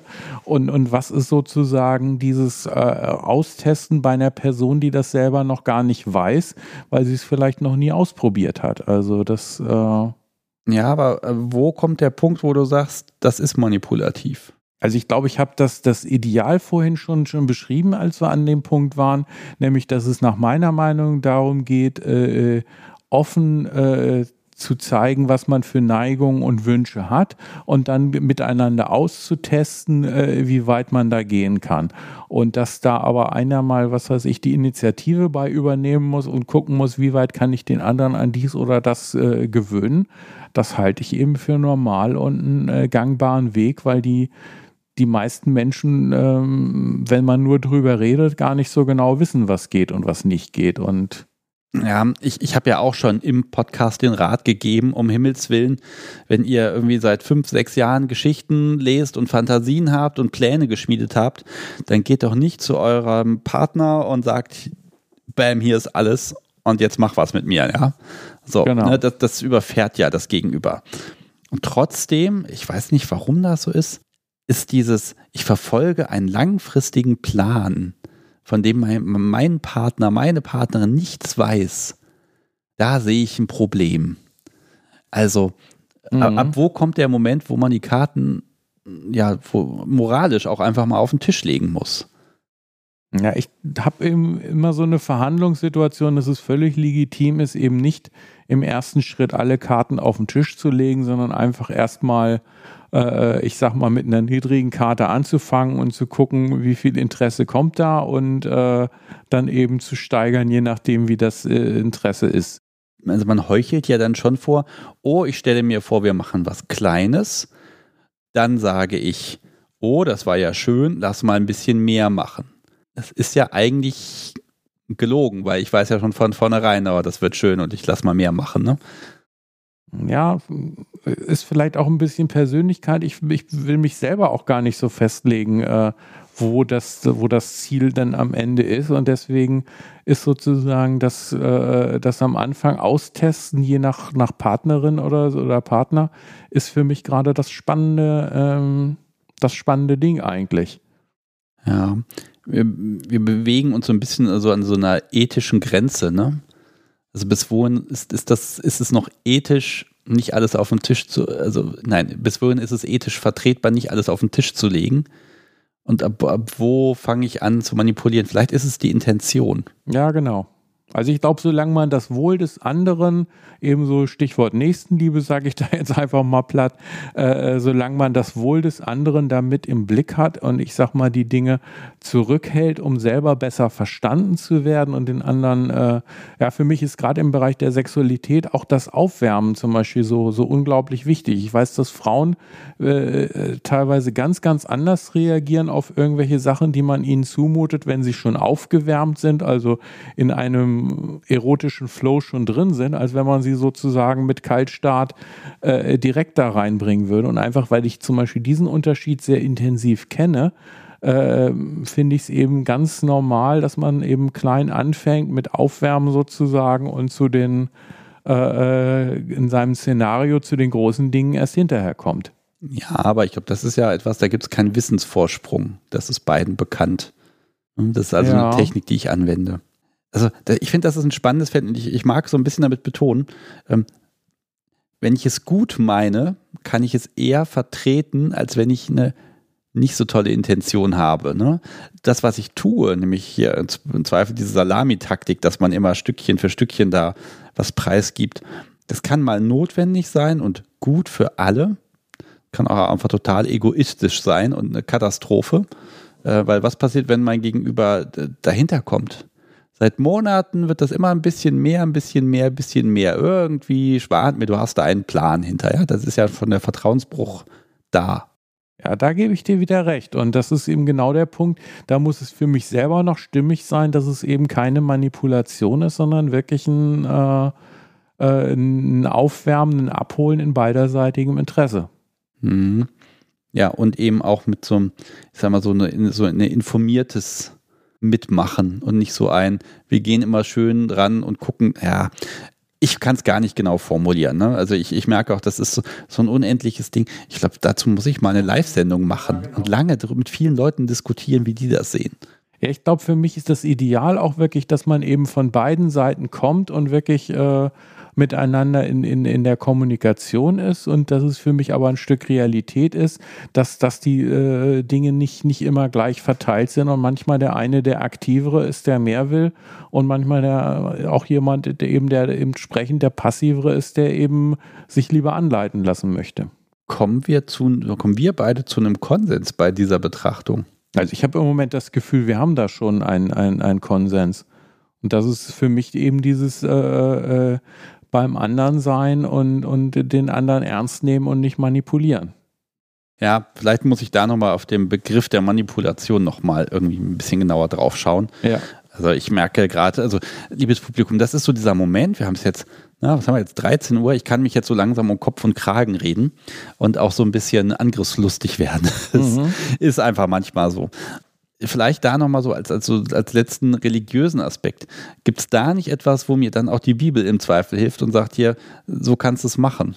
Das wäre ja so eine konkrete Glaubensfrage. Kann ich mein Gegenüber uninformierter lassen, damit äh, alles schön wird? Das ist eine spannende Frage. Mir fällt jetzt spontan allerdings nichts wirklich, äh, keine Bibelstelle wirklich dazu ein, mit der ich das äh, lösen könnte, sozusagen wenn du irgendwann eine findest, werde ich sie in dieser Folge auf jeden Fall ergänzen. Ja, genau. Ja, ähm, war auch klar, dass du nicht aus dem Stegreif da was findest. Das, ich finde auch Menschen sehr gruselig, nee, die das können. können dass ich ne? was finde, aber ähm, mir fällt jetzt wirklich nichts ein und ähm, das ist halt, also ich meine, Machtfragen spielen in der Bibel ganz, ganz oft eine, eine wichtige Rolle und äh, Macht ist sicherlich auch immer eine Sache eben von, von Information oder so. Aber nein, fällt mir jetzt konkret nichts ein. Ich hätte hier noch so auf meinem Zettel als letztes Thema Vernetzung der BDSM-Szene. Mhm. Das ist ja nochmal das ewige Dauerthema. Und ähm, ja, jetzt mal, überlegen wir mal, warum steht das hier auf meinem Zettel drauf? Ja, wir sind auf die äh, auf das Thema gekommen. Also ich habe den Arbeitskreis auch immer schon als Teil einer einer größeren BDSM-Szene äh, gewesen. Ich hatte auch eingangs, glaube ich, gesagt, dass ich gerne über die äh, ähm, ja, BDSM-Szene reden wollte, wie ich sie eben äh, in den späten 90er und frühen 2000er Jahren halt so kennengelernt habe, weil das aus, so aus meiner Lebensperspektive einfach ein spannendes Thema ist ähm, als die, die Stammtische noch nicht so ausdifferenziert waren und äh, ähm, ja eben äh, ja irgendwie nach meinem Gefühl noch so jeder mit jedem äh, gesprochen hat und sich dann später auch, äh, was weiß ich, bundesweite Strukturen in der BDSM-Szene äh, ähm, etabliert haben. Da gab es damals äh, BDSM-Kongresse, wo aus dem ganzen deutschsprachigen Raum Menschen äh, ähm, angereist sind und wo ich es einfach schön fand, dass wir eben mit diesem Thema Arbeitskreis BDSM und Christian eben einen Aspekt von ganz vielen ähm, abgedeckt haben was weiß ich, da gab es dann auch noch äh, Arbeitskreise, die sich mit Öffentlichkeitsarbeit beschäftigt haben oder mit, mit Psychologie oder äh, äh mit Lobbyismus und was da so alles noch äh, an Themen äh, ähm, drin war. Ja, und das, das vermisse ich heute ein bisschen. Ich habe so ein bisschen das Gefühl, dass irgendwie die Stammtische, zumindest in einer Großstadt wie Hamburg, sehr viel ausdifferenzierter sind, dass es da ganz, ganz viele gibt und äh, ja, und irgendwie jeder so sein Ding macht und, und irgendwie die Vernetzungsstrukturen, die ich ganz wichtig finde, ja, dass ich da irgendwie ein bisschen was im Moment vermisse. Ja, es stimmt schon, dass viele ja, Veranstaltungen, Stammtische, Arbeitskreise, jeder macht da so sein Ding und da kann man drin sein oder nicht, aber ja, eine Vermischung, also zumindest äh, eine, das, oder eine Zusammenarbeit die findet mhm. weniger statt. Ne? Es gibt Beispiele wie den hier den ähm, Smart e.V. in, in, ähm, in NRW, wo viele Stammtische unter diesem Dach mit drunter sind. Ne? Das heißt, sie arbeiten dann doch irgendwie mehr oder minder zusammen, weil sie einfach ein, eine Dachorganisation haben, die auch Logistik bereitstellt, das verbindet. Aber ja, wie kann man das lösen? Ich meine, es gab den BVSM, es gibt ihn mhm. auf dem Papier auch noch ich glaube, die jungen Leute machen uns da gerade eine Menge vor mit der SMJGE, die da vernetzungstechnisch allem weit voraus ist, was ich sonst gesehen habe bisher. Ja, also es gibt in, in Hamburg ja auch das Schlagwerk, wo ich auch äh, seit ebenso langer Zeit Mitglied bin, äh, was auch so eine Art ähm, ja, Vernetzungsorganisation ist, vor allen Dingen auch für den CSD natürlich ganz wichtig ist dass man da eben und, und wo man versucht eben den, den Stammtisch oder wo man definitiv den Stammtischen eben Ressourcen zur Verfügung stellt und so. Ich persönlich habe die äh, SMJG auch schon vor ihrer Gründung quasi kennengelernt, als dann die ersten so die Idee hatten, sowas machen zu wollen. Eine Jugendorganisation fand die Idee damals ganz klasse habe dann inzwischen aber, wo es jetzt sozusagen die zweite Generation gibt, äh, so ein bisschen Bedenken, dass ich das Gefühl habe, es war im Endeffekt dann doch etwas, was die, was die Szene irgendwie so nach Altersklassen sortiert hat. Also die Arbeit der, der SMJG selber finde ich ganz, ganz klasse, weil ich glaube, dass diese äh, Zielgruppe der ganz Jungen, die, die, die, die braucht das auch, die braucht ihre eigenen Schutzräume. Ähm, und eben die sind sehr aktiv und, und machen ganz viel. Das finde ich super. Ähm, Wenn es dann irgendwie so die, die Alumnis sind, dann habe ich ein bisschen manchmal das Gefühl, äh, nee, das sollte irgendwann auch erwachsen werden und was weiß ich. Äh, es gibt ja auch keinen Verband der, der ehemaligen Ingenieurstudenten, sondern das sind dann Ingenieursverbände sozusagen. Also sprich, da ist, äh, und ich habe so das Gefühl, wenn wir uns zum Beispiel nach Altersgruppen sortieren, dass dann eben so diese, diese Zusammenarbeit bei politischen Themen oder so einfach, einfach fehlt. Ja, ich sehe das auch so ein bisschen zwiegespalten, weil ne, bin ich zehn Jahre in der SMJG, dann habe ich ein, ein soziales Umfeld erarbeitet. Ich habe Werte dort erarbeitet. Ich habe dort Dinge erarbeitet. Warum sollte ich mit 27 das alles vergessen? Ne? Dass dann die nächste Stufe ist Alumni, das finde ich eigentlich gar nicht schlecht. Ähm, nur diese, diese Öffnung nach außen hin. Also ich habe überhaupt nichts dagegen, wenn, wenn die Menschen in Kontakt bleiben, wenn sie ihr soziales Umfeld weiterhin pflegen. Ne? Das ist okay, das ist gut. Ähm, dann die Durchmischung, da muss man sehen. Aber natürlich ist es so, äh, dass man Menschen, die drin sind, haben natürlich dann auch ganz viele Gemeinsamkeiten, was, was Verhalten, was Wissen angeht. Und dann ist es natürlich immer schwer, mit Menschen zusammenzutreffen, die nicht drin waren. Ne? Also da habe ich einfach, ist eine Spaltung schon irgendwie da. Ich glaube aber, dass das durch offene Angebote sich immer mehr äh, auseinander differenziert. Also während die Menschen mit Ende 20 noch da sehr, sehr stark mit drin hängen, weil sie einfach den Anschluss an die SMG brauchen und suchen. So sehr glaube ich aber auch, dass sich das äh, dann in den Jahren danach immer mehr auffächert. Das, das bringt es vielleicht vom Prinzip her mit sich, aber ich glaube, dass da mehr Gutes bei rumkommt als Schlechtes.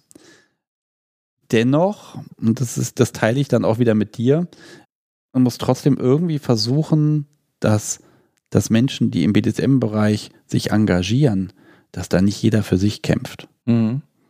Ja, vielleicht kann ich zu mir dann auch noch erklären, dass ich eine relativ lange Pause äh, gemacht habe, einfach dadurch, dass ich dann irgendwann kleine Kinder äh, hatte. Also die, die Mitarbeit im Arbeitskreis war mir so wichtig, dass ich die äh, die ganze Zeit beibehalten habe. Aber halt so Sachen wie Stammtische oder CSD und sowas äh, habe ich dann halt weniger gemacht und bin dann halt jetzt sozusagen, wo die Kinder ein bisschen größer sind und äh, mich als Vater nicht mehr so intensiv brauchen wieder, dass ich mehr einfach äh, gucke, Menschen zu treffen und so und da im Moment vielleicht gerade den Kulturschock habe zu merken, oh, die Szene ist nicht mehr so, wie ich sie damals kennengelernt habe, weil eben die Stammtische, die ich davor besucht habe, waren häufig eben alterstechnisch bunt gemischt, von ganz jungen, teilweise sogar unter 18-Jährigen bis eben zu wirklich äh, Menschen äh, im, im Rentenalter oder so, die also wirklich dann damals, wie ich dazu gestoßen bin, noch erzählen konnten, wie war, war BDSM vor dem Zweiten Weltkrieg so ungefähr und, und während des, äh, der Nazi-Zeit als Uniformfetischismus sozusagen dann Volkssport war. Was für mich damals wahnsinnig spannend war als junger Mensch und wo ich heute so denke, nee, also äh, ja, man, man ist irgendwie so in diese Schubladen gegliedert und ich glaube, dass wir halt auch ähm, als BDSM-Szene äh, Themen haben. Wir haben ja hier ganz viel auch über, über Kirchenpolitik und so gesprochen. Ich glaube, äh, ähm, auch in der allgemeinen Politik ist das Thema immer noch wichtig und die Leute, die, die gegen uns arbeiten, dass die sich durchaus vernetzen und da, sage ich mal, Allianzen entstehen, die, äh, ja, von denen man eigentlich so erstmal denkt, die, die entstehen gar nicht. Und wenn wir uns dann so ausdifferenziert haben und keinen, äh, keine gemeinsame Lobby haben, dann ist das schwierig. Also wir merken zum Beispiel ja, wie viel die, die Autofahrerlobby oder so einfach äh, äh ähm, sozusagen erreicht hat, dass sie zusammengehalten hat. Ja, es ist natürlich so, dass natürlich äh, dagegen ist immer eine Gruppe, also eine Gruppe, die irgendwo dagegen ist, die findet sich schneller. Ja, das ist keine Frage. Ähm, wo du das gerade sagtest, du warst ein paar Jahre raus, kommst wieder und die Szene hat sich verändert. Und dann ist das, dann, dann fehlt auch noch ein Teil, nämlich quasi alle jungen Leute fehlen plötzlich. Ne? Ich glaube, das ist aber auch so ein bisschen hausgemacht. Weil auch als ich in die Szene eingestiegen bin, ja, die Jungen, ach, die müssen noch so viel lernen und dies und das. Also da wurde runtergeguckt auf die jungen Menschen. Und das ist ein ganz großer Fehler, weil die haben eigentlich die Chance und die Freiheit, Dinge zu erarbeiten, die wir uns nicht mal vorstellen konnten. Die können Dinge ausprobieren und sagen, okay, das ist gut. Und dieses Wissen, also hier haben wir beim BDSM, finde ich, haben wir einen Wissenstransfer, der nicht von alt nach jung geht. Wir haben Wissenstransfer, der in alle Richtungen funktionieren muss, weil die persönliche Erfahrung, die macht Wissen. Und das, das finde ich schwierig. Also wenn ich ganz frisch anfange, ne, ja natürlich, dann lerne ich. Aber dann lerne ich von welchen Menschen, die schon Erfahrung gemacht haben. Alter ist erstmal gar nicht so wichtig. Und wichtig ist, dass ich viele Perspektiven einsammle. Und dann kann ich daraus neues Wissen generieren. Ähm, diese, diese Abgrenzung von, von jungen Menschen in eigene Stammtische zum Beispiel, ich glaube, das ist eine Folge davon, dass sie sich oft, nicht immer und nicht überall, aber oft nicht für vollgenommen gefühlt hat. Und dann ist das die adäquate, korrekte Reaktion zu sagen, okay, dann halte ich mich davon fern. Ja, und da bin ich völlig deiner Meinung und genau das ist, glaube ich, auch mein Problem, weil mir fehlen die jungen Menschen ja vor allen Dingen, weil ich von ihnen lernen kann. Also ich brauche ja gerade aus meiner Perspektive die, die jungen Menschen, damit ich von ihnen lernen kann äh, und äh, freue mich deswegen über alle BDSM-Treffen, sage ich mal, die alterstechnisch gemischt sind, weil ich gerade von, von Menschen, die heute studieren oder die, die frisch im Beruf sind und so, die haben eine ganz andere Lebensperspektive. Von denen lerne ich ganz viel, äh, wie die Welt heute funktioniert. Und äh, deswegen ist das für mich auf jeden Fall immer eine, eine Geschichte auf Gegenseitigkeit. Und ich, ich bin auch mal jetzt so selbstbewusst zu sagen, ich, ich glaube auch, dass die alten Menschen, die ich früher, als ich als junger Mensch äh, in die Szene gekommen bin, dass die auch von mir was ge gelernt haben, einfach weil das so ist. Und äh, deswegen finde ich diese, diese Sache, die du richtig beschreibst, wenn man zu, zu irgendwelchen Veranstaltungen hingeht und sich nicht, nicht ernst genommen fühlt oder so, dass man sich dann was Eigenes schafft, ist völlig legitim. Aber ich glaube, wir müssen auch ein bisschen darauf achten, dass wir Räume haben, sag ich mal, wo man sich wieder mischt und vernetzt und äh, irgendwie zusammenarbeitet. Gut, diese Räume zu schaffen, das ist natürlich eine gemeinsame Aufgabe. Da muss man ja wieder vernetzen, damit man dann die Räume schaffen kann. Und es gibt Stammtische, da fühlen sich alle wohl. Die gibt es und das ist auch nicht von heute auf morgen gekommen. Und ähm, dann, dann ist es mal mehr, äh, dann ist der Altersschnitt mal in einer Woche weiter unten, in der nächsten Woche ist er wieder ein bisschen höher, mal ist er bunt gemischt. Ich glaube, äh, wenn alle aufeinander zugehen und zumindest offen dafür sind, dass da auch Menschen sind, die eben nicht die eigenen Meinungen teilen. Ähm, denn, also wenn sich das durchsetzt, diese, dieses, dieses Open-Minded, dann vermischt sich das auch wieder von ganz alleine. Naja, und vielleicht ist dieses Open-Minded auch genau das, was ich, was ich suche und ja, wo, ja, ist sicherlich auch hausgemacht das Thema, wo ich einfach dann gucken muss, äh, wo jetzt die Angebote so sind und, und wo man da jetzt was finden kann. Ja, ich, ich mag vielleicht nochmal als letzten, als allerletzten Punkt, weil die Zeit drängt ein bisschen, diesen, diesen Elternschaftspunkt mit aufnehmen. Weil ich glaube, da ist nämlich auch tatsächlich ein Loch, gerade auch in der, in der Altersstruktur, dass Menschen ja, da, da wird Nachwuchs gezeugt und dann ist der wichtig und das ist auch okay. Aber dann ist da eine Lücke. Das heißt, viele Menschen scheiden dann für eine gewisse Zeit aus der Szene aus, weil sie weder Zeit noch Ressourcen haben, weil einfach das Leben eine andere Art der, des, des Forderns hat. Und dann kommt man genau wie du wieder und dann ist wieder ganz viel passiert. Und vielleicht ist da auch so ein bisschen so eine, so eine Delle. Ne? Die BDSM mag sich schön gleichmäßig auf alle Altersschichten verteilen, aber dann so Anfang, Mitte 30, Ende 30 ist vielleicht dann nochmal so eine besondere Delle da, weil die Leute einfach mit, ja, mit der eigenen Familie beschäftigt sind. Und dann habe ich natürlich durch diese Delle einen Graben, eine Spaltung. Wenn ich jetzt als Diagramm aufzeichnen würde, wäre da einfach ein, eine Beule in, in der Linie. Äh, und dann ist natürlich diese Spaltung viel einfacher, weil dann sind da nicht immer im Schnitt ein, zwei, drei Jahre dazwischen, sondern da ist wirklich dann mal so ein Bereich, wo die Leute über drei, vier, fünf, sechs, sieben Jahre, bis die Kinder in die Schule gehen zum Beispiel, aussteigen. Und wenn sie wiederkommen, dann, ne, dann, dann ist das auch schwierig, weil das auch nicht bei allen gleichzeitig ist. Das heißt, die allbekannten Gesichter fehlen zum Beispiel. Ähm, ich glaube, das ist kompliziert. Im Grunde muss man gucken, dass man irgendwie Familie und BDSM irgendwie so verbindet. Das ist jetzt blöd formuliert, aber dass man diesen, diesen Ausstieg gar nicht mehr wählen muss. Ja, ich glaube, das ist, für mich ist das ganz natürlich, dass es da eine Situation gab, wo eben die, die ja auch die Doppelfunktion äh, Beruf und, und Familie dann eben für, für viele Hobbys einfach keinen, keinen Raum mehr äh, äh gelassen hat. Und äh, ähm, ja, aber dass das mit dem Wiedereinstieg, dass das schwierig ist, hängt, glaube ich, auch mit anderen Faktoren noch zusammen.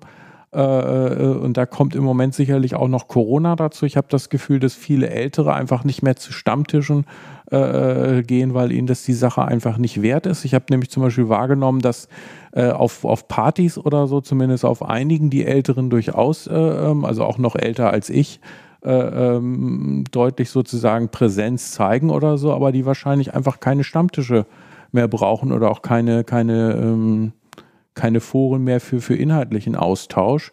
Und ja, dass sich da irgendwie die, dass das mit der Elternschaft ist, ist, glaube ich, ganz normal und es ist nicht das Problem. Und diese Ausdifferenzierung nach Alter, das, äh, ja, da hast du vielleicht recht, muss ich einfach gucken, was es da noch an Angeboten gibt. Wir machen das mal so. Es gibt ja nicht nur dich und mich, es gibt ja noch viele Menschen und es gibt auch viele, die da vielleicht auch versuchen zu vernetzen. Ne? Ähm, man wird Kontaktdaten zu dir in den Shownotes finden, dass man dich erreichen kann. Und vielleicht können wir mal so einen Startschuss draus machen.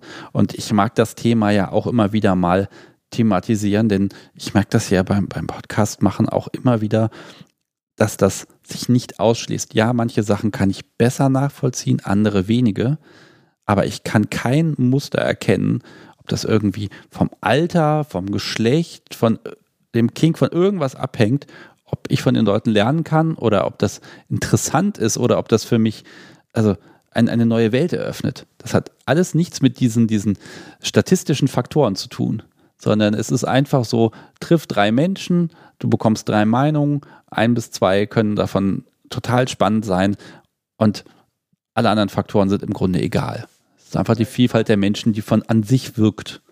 Ich glaube, die Vernetzungsidee war ursprünglich auch wirklich die, dass man gesagt hat, wir haben alle die gleichen Themen. Also jeder, der einen Stammtisch betreibt oder der, äh, was weiß ich, eine Party anbietet oder eben sowas wie den Arbeitskreis hat, hat eigentlich die gleichen Themen.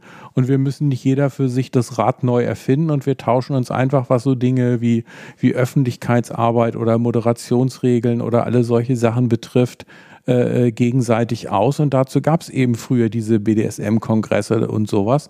Und äh, ja, das vermisse ich im Moment. Also wenn da irgendjemand Ideen hat, wo es sowas wieder gibt oder wo vielleicht auch sowas am Entstehen ist, äh, ähm, äh, ja, einfach mal mich in den Verteiler mit aufnehmen oder so und äh, mich mit informieren, was es da so gibt. Also mich bitte auch, denn ähm, ja, es mag sein, dass ich sag mal weniger Stigmata, Leidensdruck da ist als vor 20 Jahren. Ne? Das mag sein, dass man eher BDSM offen leben kann, als man, ja, das, als das vor 20 Jahren noch möglich war oder als, oder wie man es empfunden hat. Meistens ist es ja nur ein Gefühl.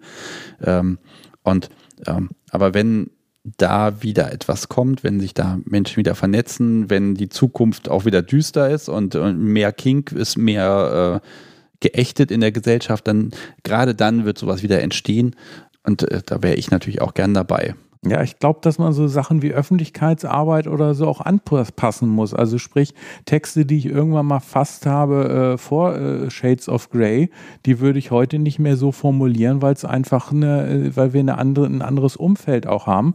Und deswegen glaube ich, müssten eigentlich alle, die jetzt, sage ich mal, in der BDSM-Szene Werbung für ihren Stammtisch machen wollen oder für ihre Aktionen äh, oder für ihr, ihre Bondage-Workshops oder so, äh, müssten eigentlich vor dem, vor dem gleichen Thema stehen verstehen, wie erkläre ich, äh, äh, oder nee, erklären ist schon das falsche Wort, wie stelle ich das Thema BDSM Interessenten vor, ohne ähm, ja, dass es interessant wird, aber eben nicht, nicht in irgendwelche Klischeeschubladen reinrutscht, wo wir nicht rein wollen. Und ich habe im Moment so das Gefühl, die, die, die äh, sexpositive Szene ist riesengroß. Also was mir zum Beispiel im Moment auffällt, ist, dass gefühlt äh, jeder zweite Tantra-Lehrer jetzt auch mit BDSM anfängt.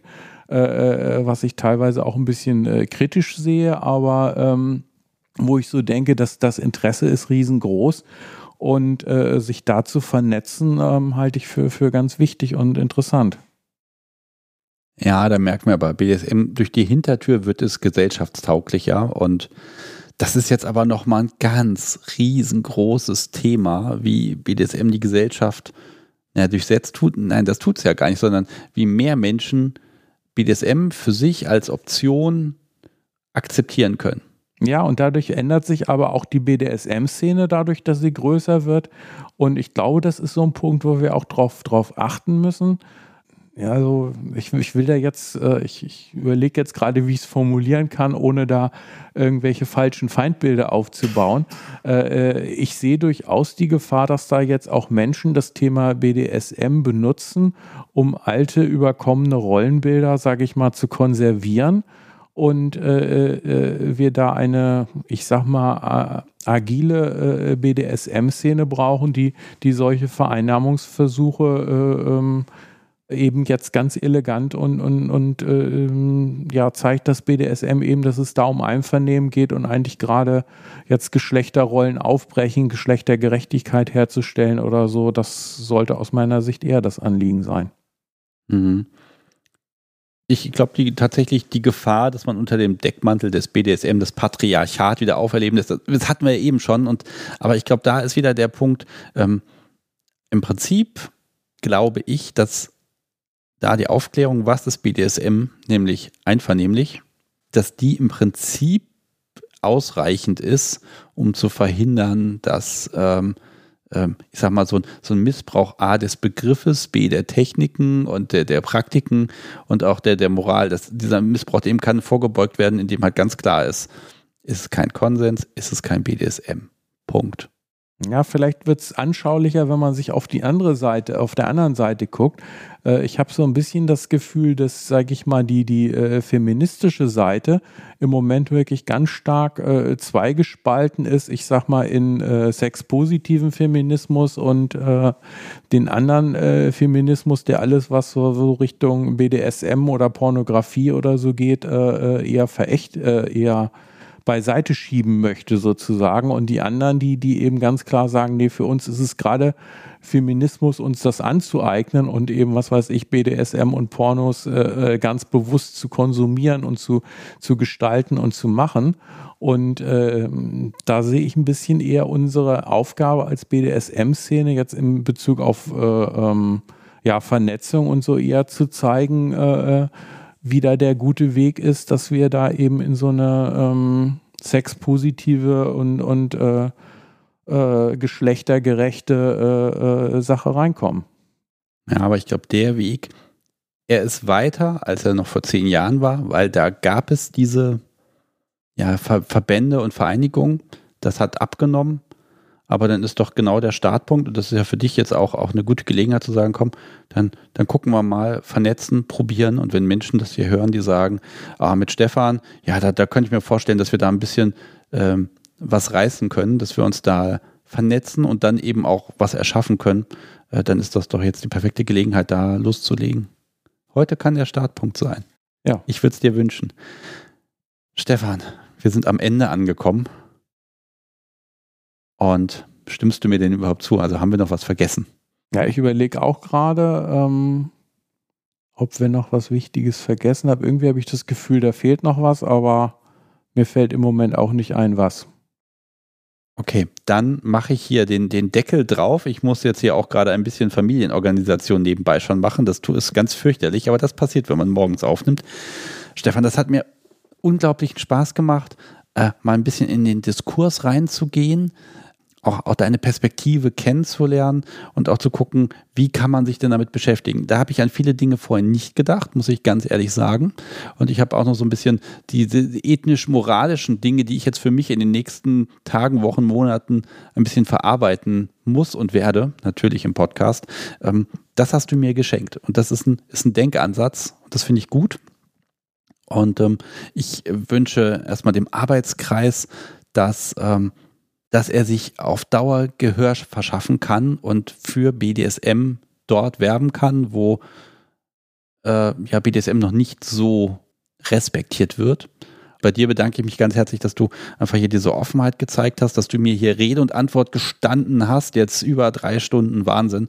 Und ähm, ganz vielen lieben Dank. Und ähm, ich hoffe, wir können das irgendwann fortsetzen. Ja, ich möchte mich bedanken, dass du mich hier ähm, eingeladen hast, dass ich hier die, die Möglichkeit hatte, den, den Arbeitskreis vorzustellen. Da war natürlich für mich jetzt vieles noch sehr, sehr am Anfang, aber da sage ich mal einfach, wer, wer sich da näher mit beschäftigen will und die Sachen ein bisschen ausführlicher hören will, kann ja gerne zum Arbeitskreis äh, dazustoßen und ähm, ja, und sich da einfach, einfach da auch Fragen stellen oder ja, vertiefte Versionen noch von dem einen oder anderen hören. Wo ich jetzt, was mir jetzt noch einfällt, äh, gerade dran denke, äh, eine, eine Riesenveranstaltung, die wir als Arbeitskreis jetzt planen, wird der nächste Kirchentag in Nürnberg sein. Da wollte ich dann auch ruhig schon mal zu einladen. Also äh, wer, wer das möchte, kann uns dann gerne auch auf dem Kirchentag in Nürnberg äh, besuchen. Die genauen Daten sind auf jeden Fall dann auf unserer Homepage, äh, weil den, den den, also die Hallen, das wird höchstwahrscheinlich auf dem Messegelände die Halle 1 sein, aber wo unser Stand genau ist, äh, steht noch gar nicht fest, weil der, weil die Standpläne sozusagen da jetzt noch am, am Entstehen sind. Und äh, ja, der Kirchentag kostet auch Eintritt, aber ich glaube, das ist ein so buntes äh, Programm, dass, ja, dass sich das durchaus auch lohnt. Also da kann man uns dann besuchen und ähm, auch kennenlernen und ansonsten eben über die, die äh, Homepage und dann einfach eine E-Mail schreiben oder sowas, kann genau. man da Kontakt finden. Ich werde alles entsprechend verlinken. Also, liebes Publikum, schaut in den Show Notes, da findet ihr alles. Okay, Stefan. Mhm. Wir haben es geschafft. Gut. Ich wünsche dir eine super angenehme Heimreise. Es ist knackig kalt draußen und äh, ja, komm sicher und gut an und wir hören voneinander. Tschüss. Ja, tschüss. Danke.